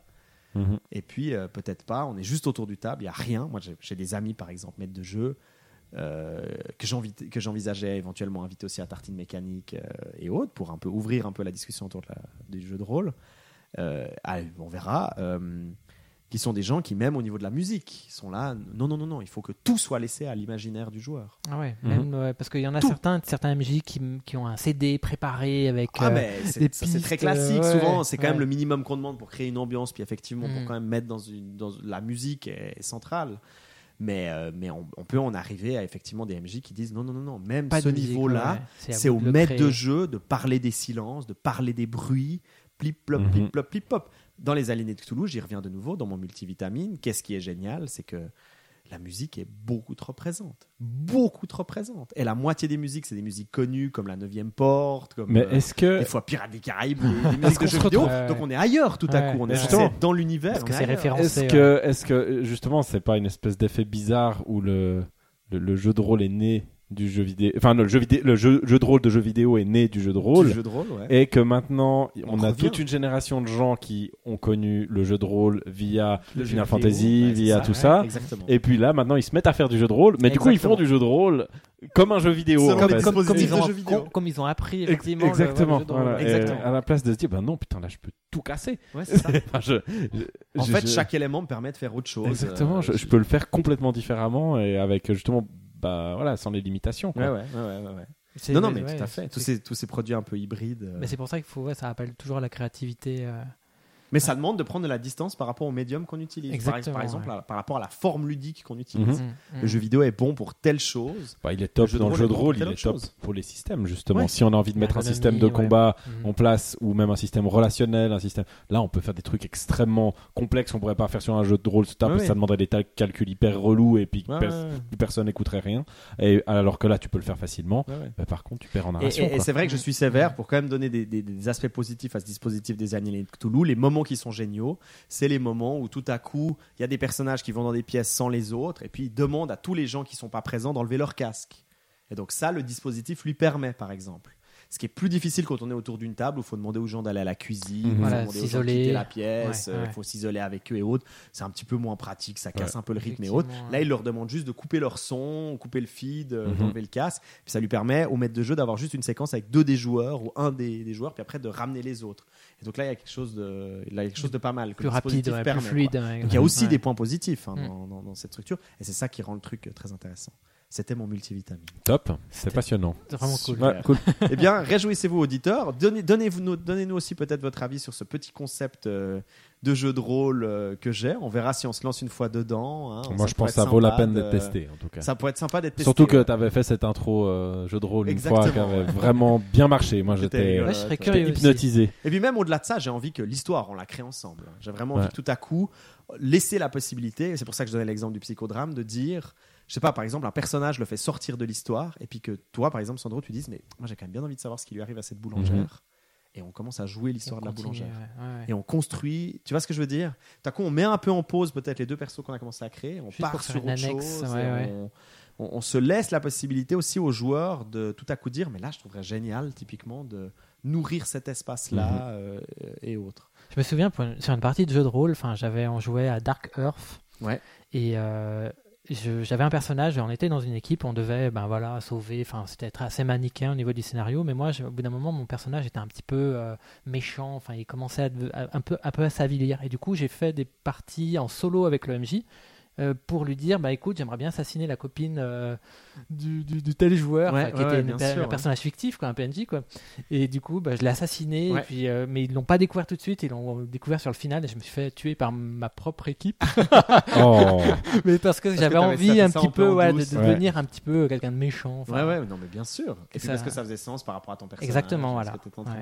bah, c'est génial. Non, non, mais bien évidemment, les moments, parmi les moments les plus intéressants du jeu de rôle, c'est les moments où tout à coup, euh, et certains joueurs le font très bien, il faut plus prendre en compte le personnage qu'on joue que la logique de joueur qu'on a. Et la logique du scénario. Euh, C'est-à-dire si on euh, joue quelqu'un de, ma foi, qui a peu d'intellect ou qui, s'y connaît peu dans logique ou autre, il faut- on ne peut pas vraiment se permettre de tout à coup avoir une idée logique. Ou alors Ouais. peut-être là, il faudrait avoir un jet de dés ou quelque chose comme ça pour euh, justifier que ce personnage-là, il a cette, euh, il a cette idée. Donc cette espèce de jeu constant entre le masque et puis le joueur, Mhm. que tu as Ouais. aussi beaucoup dans le théâtre et autres, qui, est- qui, est- qui, moi me- m'intéresse beaucoup.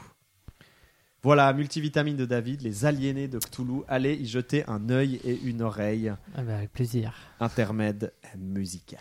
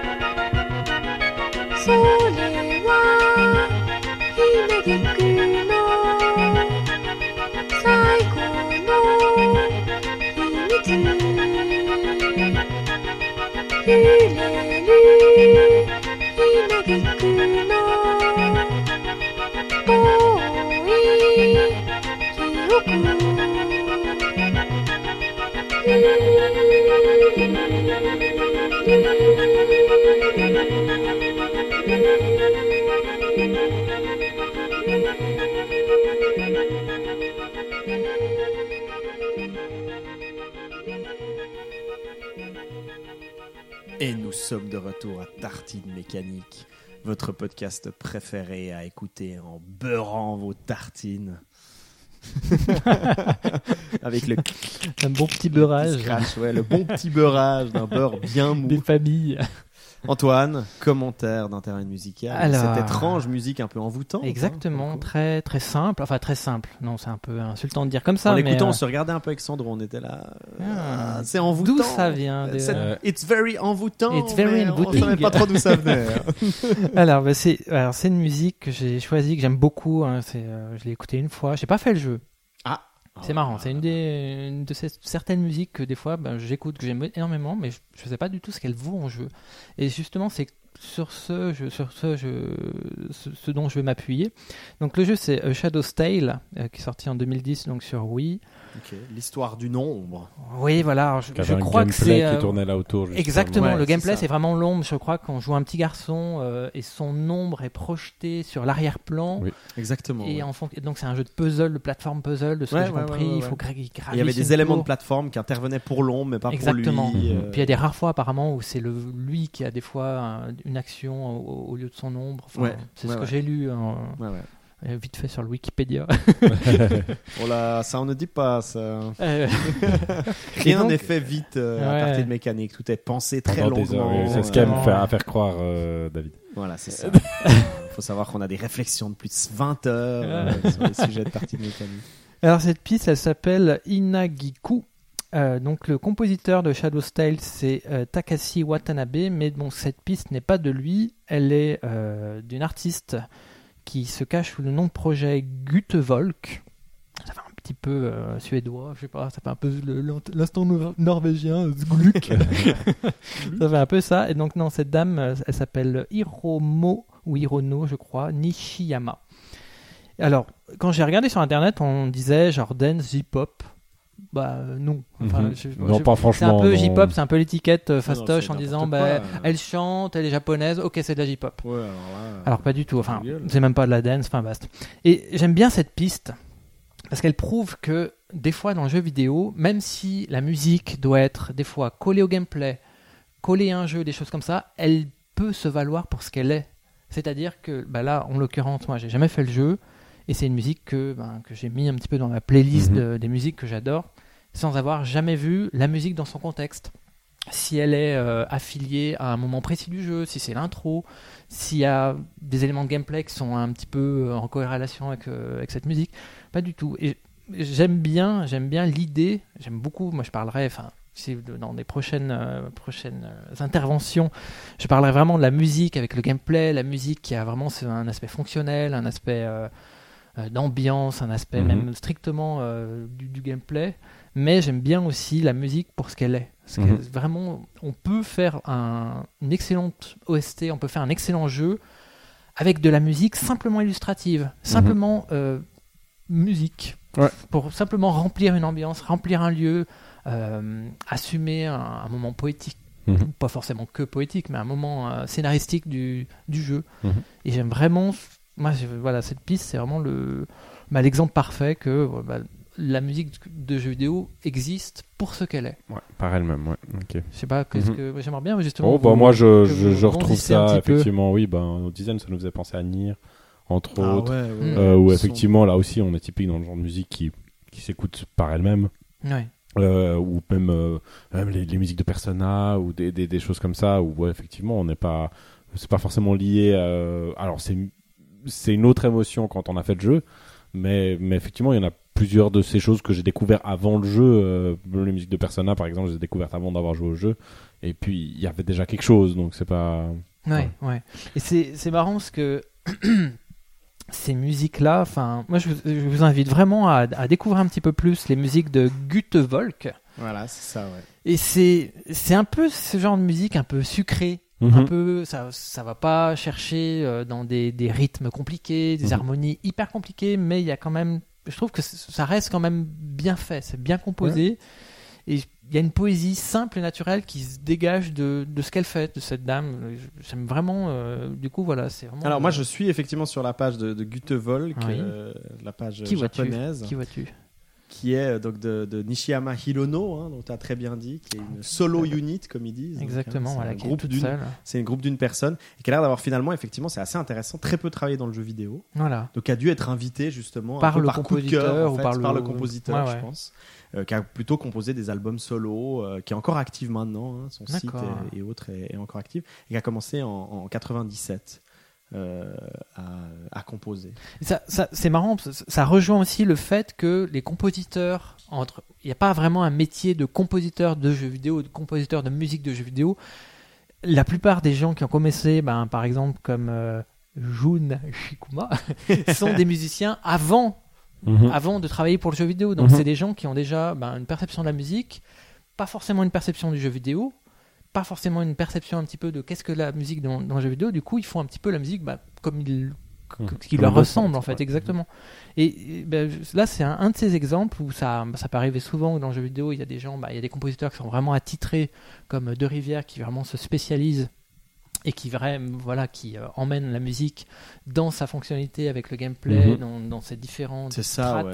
de musique évolutive Mhm. et puis il y en a d'autres qui se greffent à un projet euh, voilà et puis qui, qui font la musique comme, Mhm. comme ils le sentent en fait. Mhm. Ils voient exactement, je sais pas comment elle a travaillé euh, pour, euh, pour ce jeu. Et c'est si un peu l'inverse de le visuel. Chikuma Jun dont tu parlais avant, qui Ouais. a commencé avec des Bomberman et autres, Ouais. et qui finalement après est après s'en éloigne. ailleurs. Et puis euh. maintenant, elle est beaucoup moins présente. En tout ouais. cas, euh, je pense qu'elle doit toujours être appelée pour. je sais pas si elle a fait la musique des Bomberman de, sur Switch.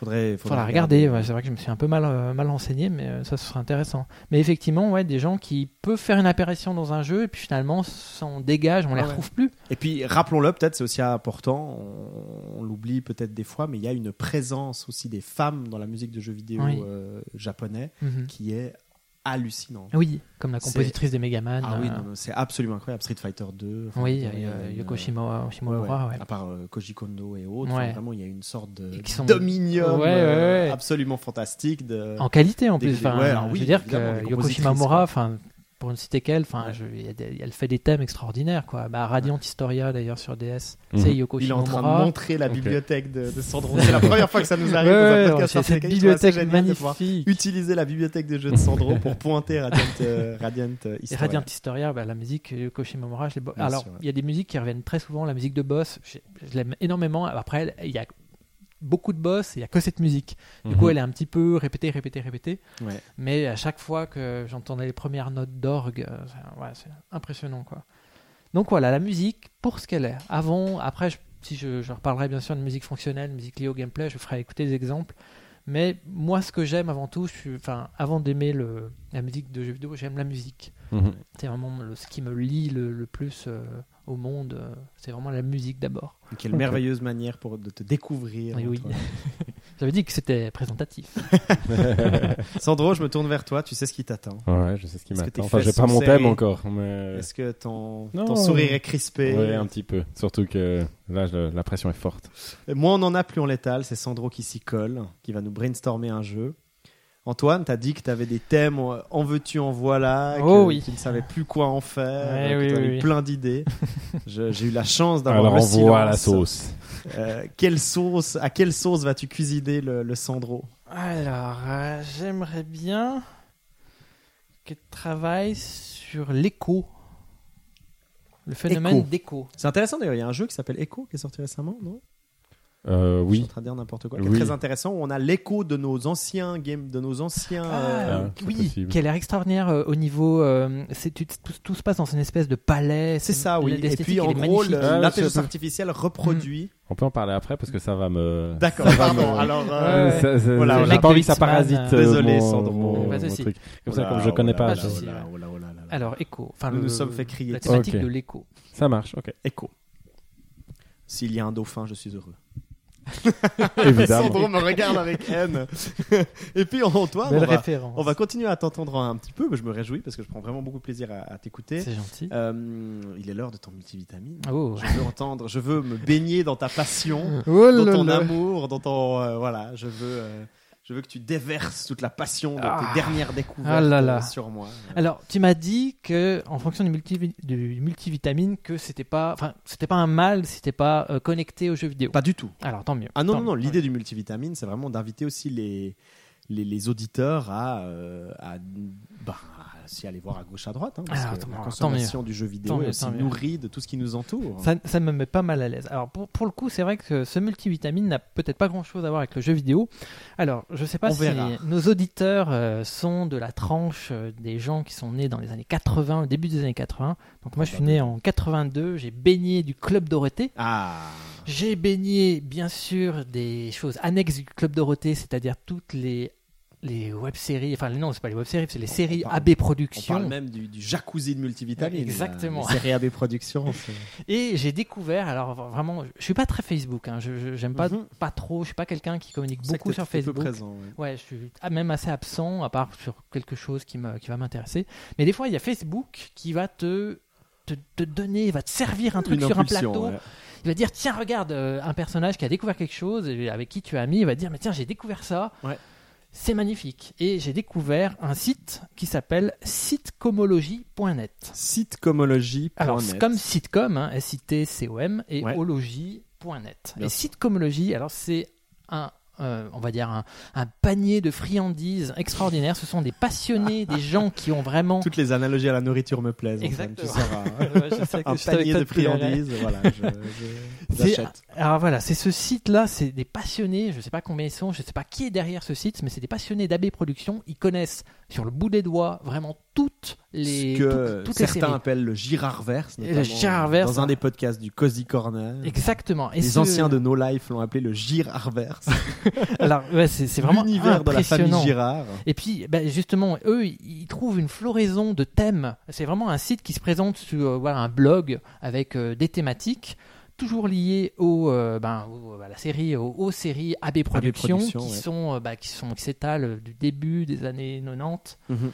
enfin, 90 jusqu'à aujourd'hui. Que moi j'ai surtout consommé ivre en revenant de soirée à 3h du matin sur oui, un parce qu'il y avait canapé des rediffusions, exactement. Les rediffusions. Donc on a toujours été un peu minuit et 5 heures du connecté voilà, à AB Productions et donc quand je suis, comme je suis tombé sur cette source, eh ben, j'ai un peu ben, je- j'ai regardé et c'est impressionnant. Vous avez euh, sitcom et séries, vous avez plein plein plein de thématiques, euh, je vais en dire quelques-unes au hasard Ouais. là que j'ai devant moi. Parce que l'idée c'est de parler de manière intelligente de ces sitcoms. en fait. Exactement. Et ben ça a une approche que j'aime bien ce- de ce blog, c'est qu'il a une approche quasi euh, doctorante. Ok. Et avec bon, quelques mots, des fois un petit peu vulgaires, bien sûr, mais, non, mais il y a sûr. vraiment une approche doctorante, c'est-à-dire qu'il Faut traite. prendre avec sérieux l'objet. Exactement. Il, qui un questionne, par qui exemple. nous a vraiment influencé. hein. Voilà, il, que- il questionne par exemple la, la lutte des classes au sein de AB Productions. C'est- C'est extraordinaire. Ah, qui est un sujet L'histoire de la violence, dans, comment elle est traitée dans, dans les sites les comme AB, le miracle de la dope. Ils ont fait aussi des fois des choses un petit peu annexes. Le miracle de la dope, c'est sur la drogue dans, Ah ouais, dans Hélène et exactement. les garçons. On sait que Cricri se drogue à un Exactement, moment. euh. C'est des Ah, grands épisodes. Exactement. Ils font un petit peu le, ben,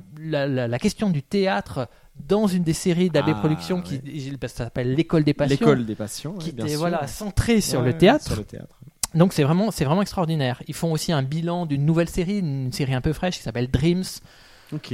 donc qui apparemment a, Essaye de reproduire un peu cette formule. Voilà, ben, on voit toujours des points communs. Ben, c'est justement, ils ont cette approche un peu doctorante, un peu au niveau de la recherche. Ils trouvent des choses communes entre Ouais. les différentes séries et Ouais. ben, ils en font le billet. Parce que comme c'est blog. principalement écrit à peu près par les mêmes auteurs, par les mêmes, Porry, c'est toujours, par Jean-François. Porry, Oui, réalisé à peu près par Escoffier. Enfin, c'est tout le temps un peu les mêmes. Non, Escoffier. euh, Toujours, ouais, je suis ouais. en train de tout mélanger, mais c'est à peu près les mêmes réalisateurs. Hein, Ouais, fait même les garçons de la plage, euh, un euh, autres. De- Et donc on retrouve aussi des, des, des constantes, évidemment, parce qu'ils réalisaient ça tellement rapidement. Ouais, ouais. que- Tu vois, il y avait la sidéromophilie, un- un mot assez compliqué sur le, le, le- le- on va dire l'approche sexuelle au niveau des trains, au niveau de- des gares.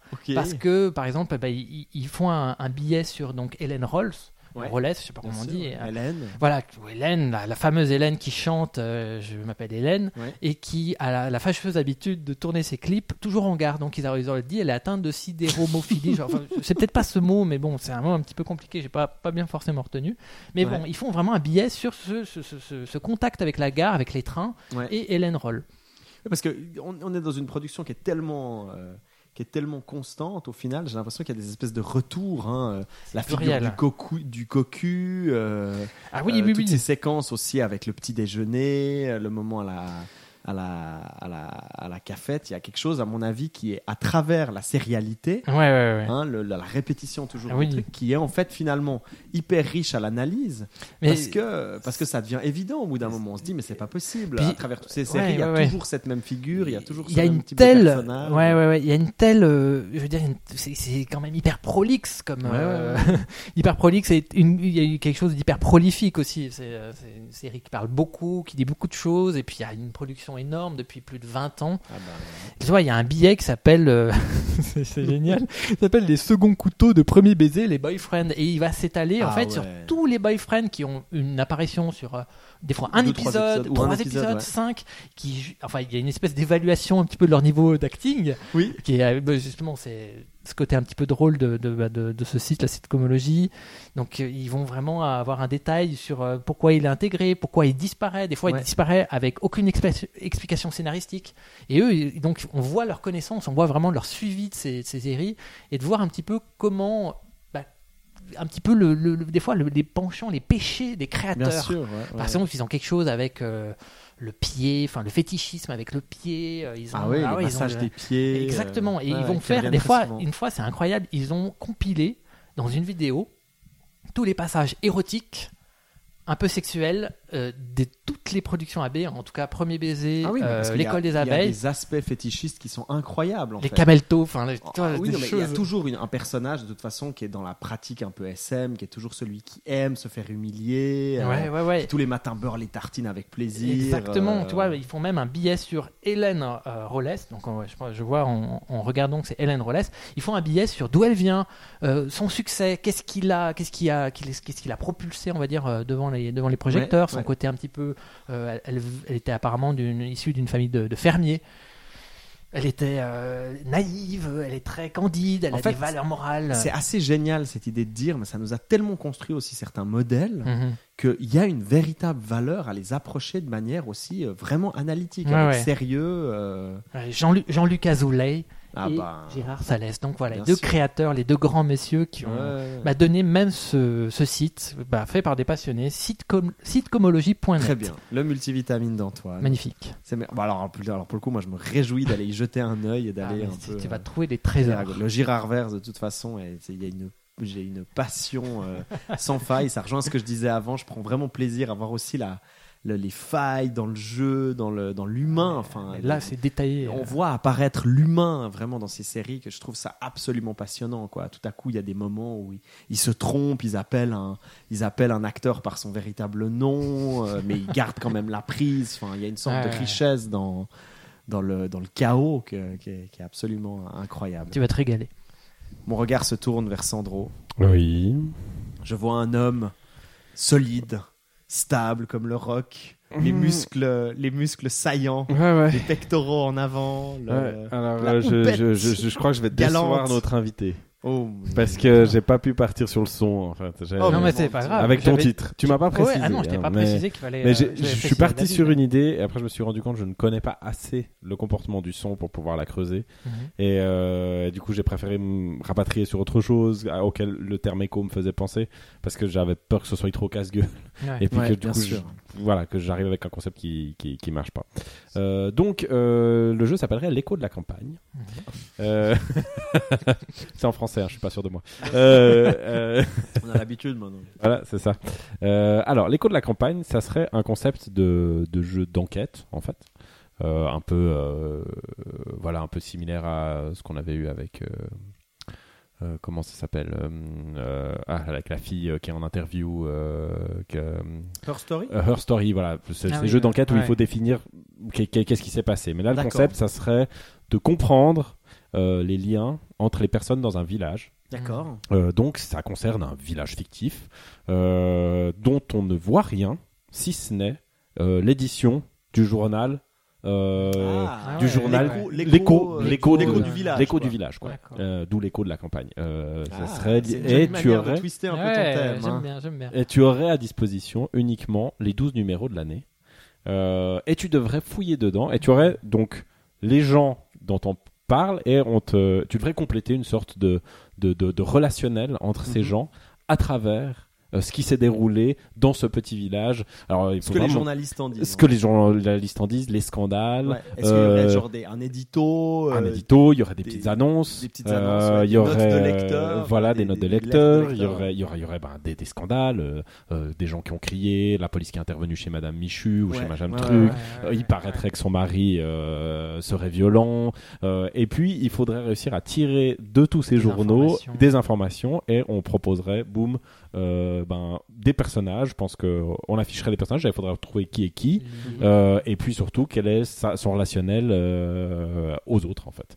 Et, et ça serait une sorte de quiz comme ça où il y aurait plusieurs, il y aurait plusieurs villages Ouais, qui s'enchaîneraient les uns derrière les autres avec des types de problématiques différentes, des tailles sûr, de ouais. voilà, des tailles de villages différentes avec plus ou moins Taille de, de de- journaux des tailles de journaux différentes, des, des, des, angles de vue aussi au niveau que- des journaux très Est-ce que différents. tu aurais aussi accès, comme tu as dans Her Story, enfin forcément je fais référence aussi à ça, une sorte de- Her Story fonctionne entièrement au moteur de recherche en fait. Euh, Oui. Mm. Est-ce que là tu aurais la possibilité par exemple de choper un mot-clé, puis ça t'isolerait dans le journal les mots-clés, ou tu voudrais vraiment que les gens Non. ils aillent feuilleter Je trouve que euh, vraiment, j'ai- j'aimerais plutôt laisser ça très ouvert. C'est-à-dire que vraiment, on a juste ces journaux et j'aimerais pas que- qu'il y ait moyen d'y aller autrement qu'aller. Il faudrait, j'aimerais vraiment que le joueur les, C'est aux gens faudrait de se les dire, faut que j'aille voir dans le. Voilà, les, petites intègres, parce que pour moi, euh, ce qui est important derrière aussi, c'est que comme ce village, on ne le voit pas, j'ai envie qu'à travers le journal, on le sente. C'est-à-dire Ah, qu'il ouais. y a vraiment cette idée, visuellement, il n'existe pas. Ouais. Donc, qu'on le fasse euh, exister. donc on le euh, fasse exister à travers dans cette- les faits divers. Oh, voilà, en sautant d'un journal à l'autre, à la limite, quitte à, quitte à peut-être faire des liens entre,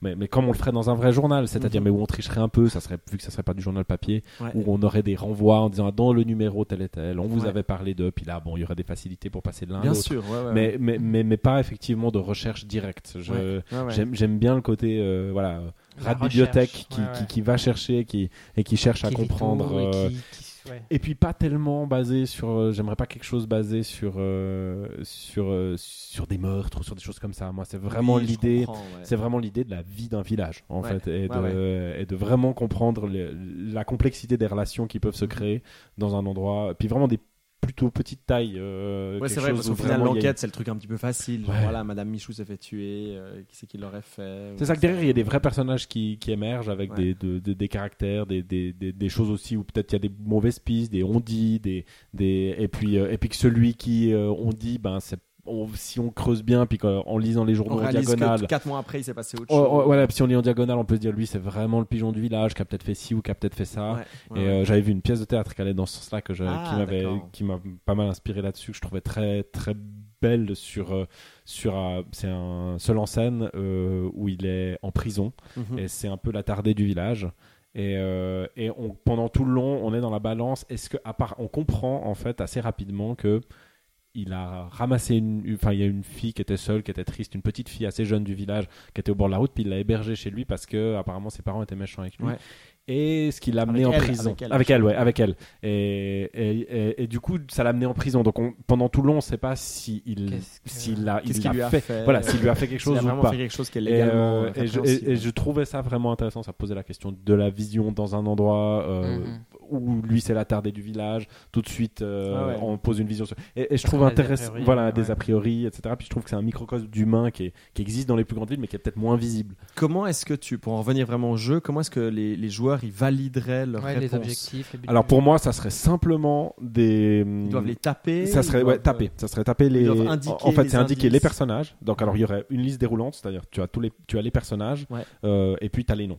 Euh, Ok. Déjà qui est qui. Donc je déroule, je Donc mets lui, comme, lui, euh, lui, lui, Return lui, Obradin Un peu ça, oui, alors comme totalement, je pense tu dois reconstruire. pas pensé sur l'instant, mais oui, je pense Ouais, que ça m'a marqué. Donc euh, ce jeu de- de, ce génial euh, Lucas Pope, euh, en Oui. partie, hein, créateur de qui n'est pas Please. sorti, hein, c'est une démo pour Voilà, c'est l'instant. ça pour l'instant. Mais, qui euh, est déjà mais tellement incroyable rien que dans sa démo, Ouais. on n'arrête pas d'en parler. Qui donc, il se passe sur un bateau où euh, apparemment tout l'équipage du bateau a été tué, où il leur est arrivé des choses et on, est cap on doit recomposer euh, en étant capable de remonter dans le temps, de recomposer ce qui est arrivé à chacun des membres du, du bateau. Exactement. On serait dans cet ordre Voilà, ça, effectivement. Mais Avec, une sorte de multi-choix. Voilà, et puis effectivement, le, le- le- effectivement, si on doit se séparer, je pensais pour une fois, l'originalité serait plus thématique, Mhm. euh, c'est-à-dire vraiment plus euh, que, que effectivement dans la mécanique qu'il a mis, qui, qui serait un peu similaire, effectivement, Ouais. euh, où après on cherche à comprendre qui a fait quoi, comment, qui, quelle est la relation. Alors je sais pas si on partirait sur plutôt des, des, des, des- les relations familiales de, de qui est le fils de qui, etc Ouais. ou si euh, on lirait ça à des événements, ça pourrait être les deux. Euh, ça serait à voir. Après, ça va beaucoup dépendre de l'écriture et puis Ouais. ça va beaucoup dépendre de, de, de après ce qu'on a envie de dire aussi Bien sur, sûr, sur, sur le comportement des gens. Donc ça comment on les dirige. et comment voilà. Parce qu'évidemment, après, c'est des sauts dans le temps, en fait, puisqu'avec ces 12 éditions de journal, Mhm. euh, il faut qu'il y ait une Ah sorte ouais. d'évolution, euh, qu'on soit capable ouais, de ouais. retracer ce qui est arrivé à tel ou tel personnage. Euh, C'est intéressant, ouais. C'est c'est marrant, ça me fait penser, alors pas du tout à un jeu, mais plutôt à une bande dessinée qui s'appelle, je crois, La correspondance des trois petits cochons. Et c'est une BD qui, il n'y a pas, de- enfin, il n'y a pas de dessin euh, traditionnel comme une BD par case. mhm. C'est que des documents euh, épistolaires. Euh, je sais pas, un mandat, une lettre de juge, des choses comme ça. Et en fait, tu dois lire tous ces documents et reconstruire l'histoire à travers. Mhm. c'est- pour ça que ça me fait penser à ça. ouais. Je crois Et que le jeu vidéo, il gagne beaucoup à partir justement dans ces structures très Ouais. fragmentaires où on a Et c'est aux joueurs, voilà. les joueurs de recomposer en fait la narration. Ouais, après, je- moi j'ai toujours un, un- une peur, on va dire, que la plupart, le joueur moyen, je sais pas, est-ce qu'il est, est-ce qu'il a envie de faire cette recherche? Est-ce qu'il a envie de. Alors. Je suis d'accord avec toi, Ouais. Mais je vais te répondre assez franco que je m'en tape en fait. Euh, non mais c'est-à-dire que moi c'est vraiment quelque chose qui à mon avis paralyse Ouais. le genre dans Mm. les jeux vidéo, c'est cette préoccupation je, là. je serais d'accord avec toi. en Parce fait, que ouais. euh, ça, ça en fait des jeux qui sont souvent médiocres oui, à cause qu'ils sont tellement peur que les gens le f- Il faut pas faire la démarche confiance, jusqu'au faire bout. confiance Ouais. aux gens. Et Ouais. puis, et puis, Her Story, c'est ça. Her Story. Oui. fait confiance aux gens. ça. en Ouais. fait. il Mais- prend pas les gens pour des cons. Et Ouais. puis, J'ai un exemple assez, assez criant. euh, c'est un point and click qui s'appelle Scratches. C'est un vieux Mhm. jeu. Il est déjà en 640, enfin la, la vieille résolution. C'est un point and click que si tu faisais un peu machinalement, c'est-à-dire avec les, les éléments interactifs, que tu résolvais un Mhm. petit peu les trucs, tu arrivais à la fin, tu la comprenais pas. Mais Mhm. pas du tout.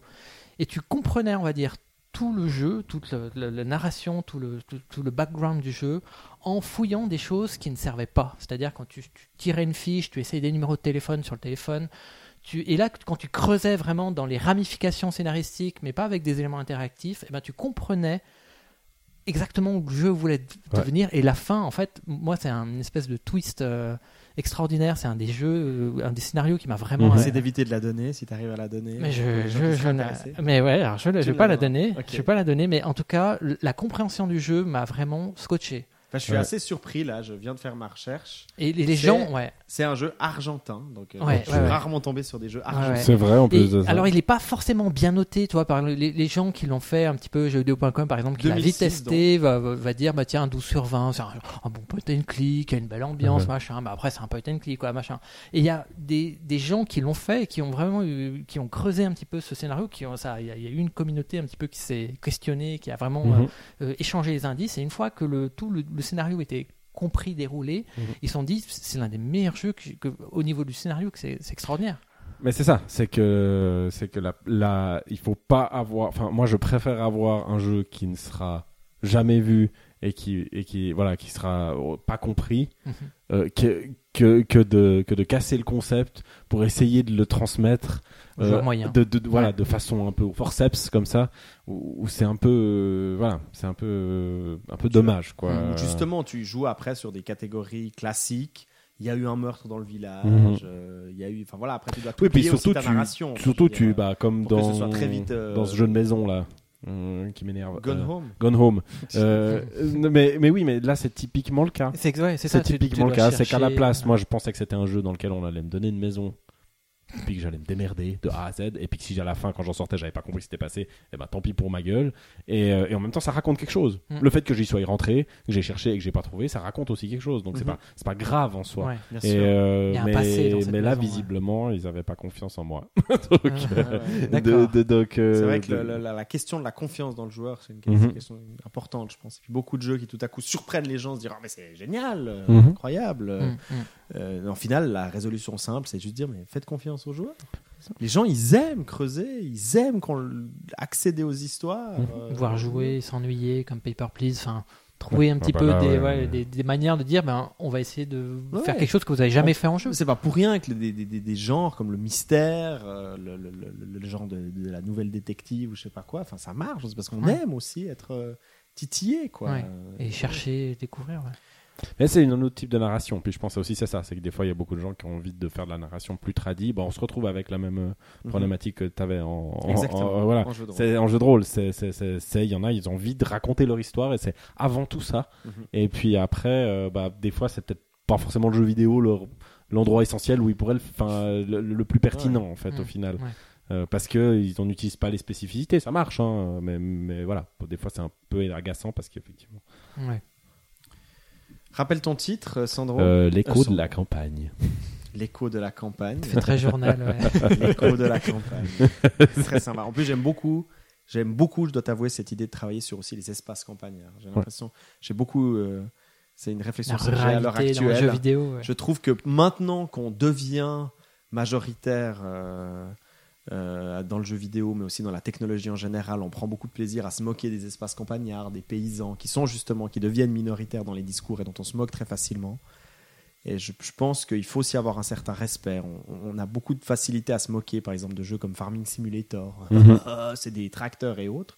Enfin, Mais finalement, pourquoi? Enfin, je veux dire, euh, il marche terriblement ce. le jeu marche terriblement et puis les, plutôt les bon. gens qui sont dans des espaces paysans. Alors après, on peut critiquer le jeu en tant que simulateur, Mhm. mais il faut y jouer pour ça. Mhm. Mhm. Beaucoup de gens qui critiquent le jeu n'ont jamais joué à c'est ce ça. jeu. Oui, bah, c'est un truc de Et, paysan. et je trouve pas, voilà, et je trouve Ouais. pas normal que tout à coup, maintenant qu'on tient le couteau par le manche et que nous avons la majorité en termes, parce que tout simplement Mhm. la technique, technologie, tous ces, tous ces espaces-là sont euh, majoritaires dans, dans la société et dans les discours.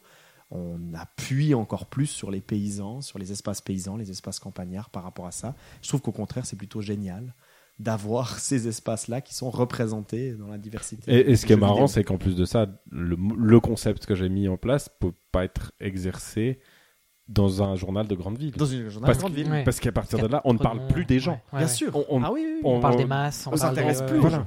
On s'intéresse plus aux gens. Il y a, il y a- il y a plus Ou alors rien. aux icônes, à ce moment-là, tu fais la vie de telle star, Ouais, j'en ouais. sais rien. Voilà quoi. Ouais. Ouais, ouais, Exactement, c'est moins intéressant. Merci, Mais c'est cool. Sandro. Bravo. avec plaisir. Bravo, Sandro. Ça, J'adorerais y jouer. Ça me fait beaucoup penser à Sherlock Holmes Détective Conseil, où on a aussi accès à un journal. Ah, euh, ok, je, ça je. Ce jeu de plateau, un peu Ok, jeu pas joué euh, et autres. où, effectivement, un jeu de société, on a aussi accès à un journal, et puis on doit aussi aller décomposer un peu ça. Mais, euh, mais là, ça me, ça me titille un peu plus. C'est-à-dire que je me dis qu'en jeu vidéo, ça peut être intéressant. Euh, eh bien voilà, nous avons tous euh, écumé, utilisé nos multivitamines. Et il est l'heure euh, Oh. de vous dire au revoir, chers Oui. auditeurs. C'était un épisode qui était euh, ou en émotion et en découverte. Merci. euh, je sais pas Mhm. comment te remercier, Antoine. Merci Non, pour ta c'est présence. naturel, pour, avec euh, grand plaisir. Et merci pour ton, ton, ton incroyable enrobage audio de. ah ouais, J'espère ouais. que les auditeurs l'apprécieront. Ouais. euh, On se réjouit euh, évidemment de te retrouver. Et puis, euh, je me réjouis aussi de te retrouver, Sandro. Et puis, si, si Vutraire nous écoute quelque part dans le ciel, en train de, nous revienne un jour. De naviguer sur une licorne.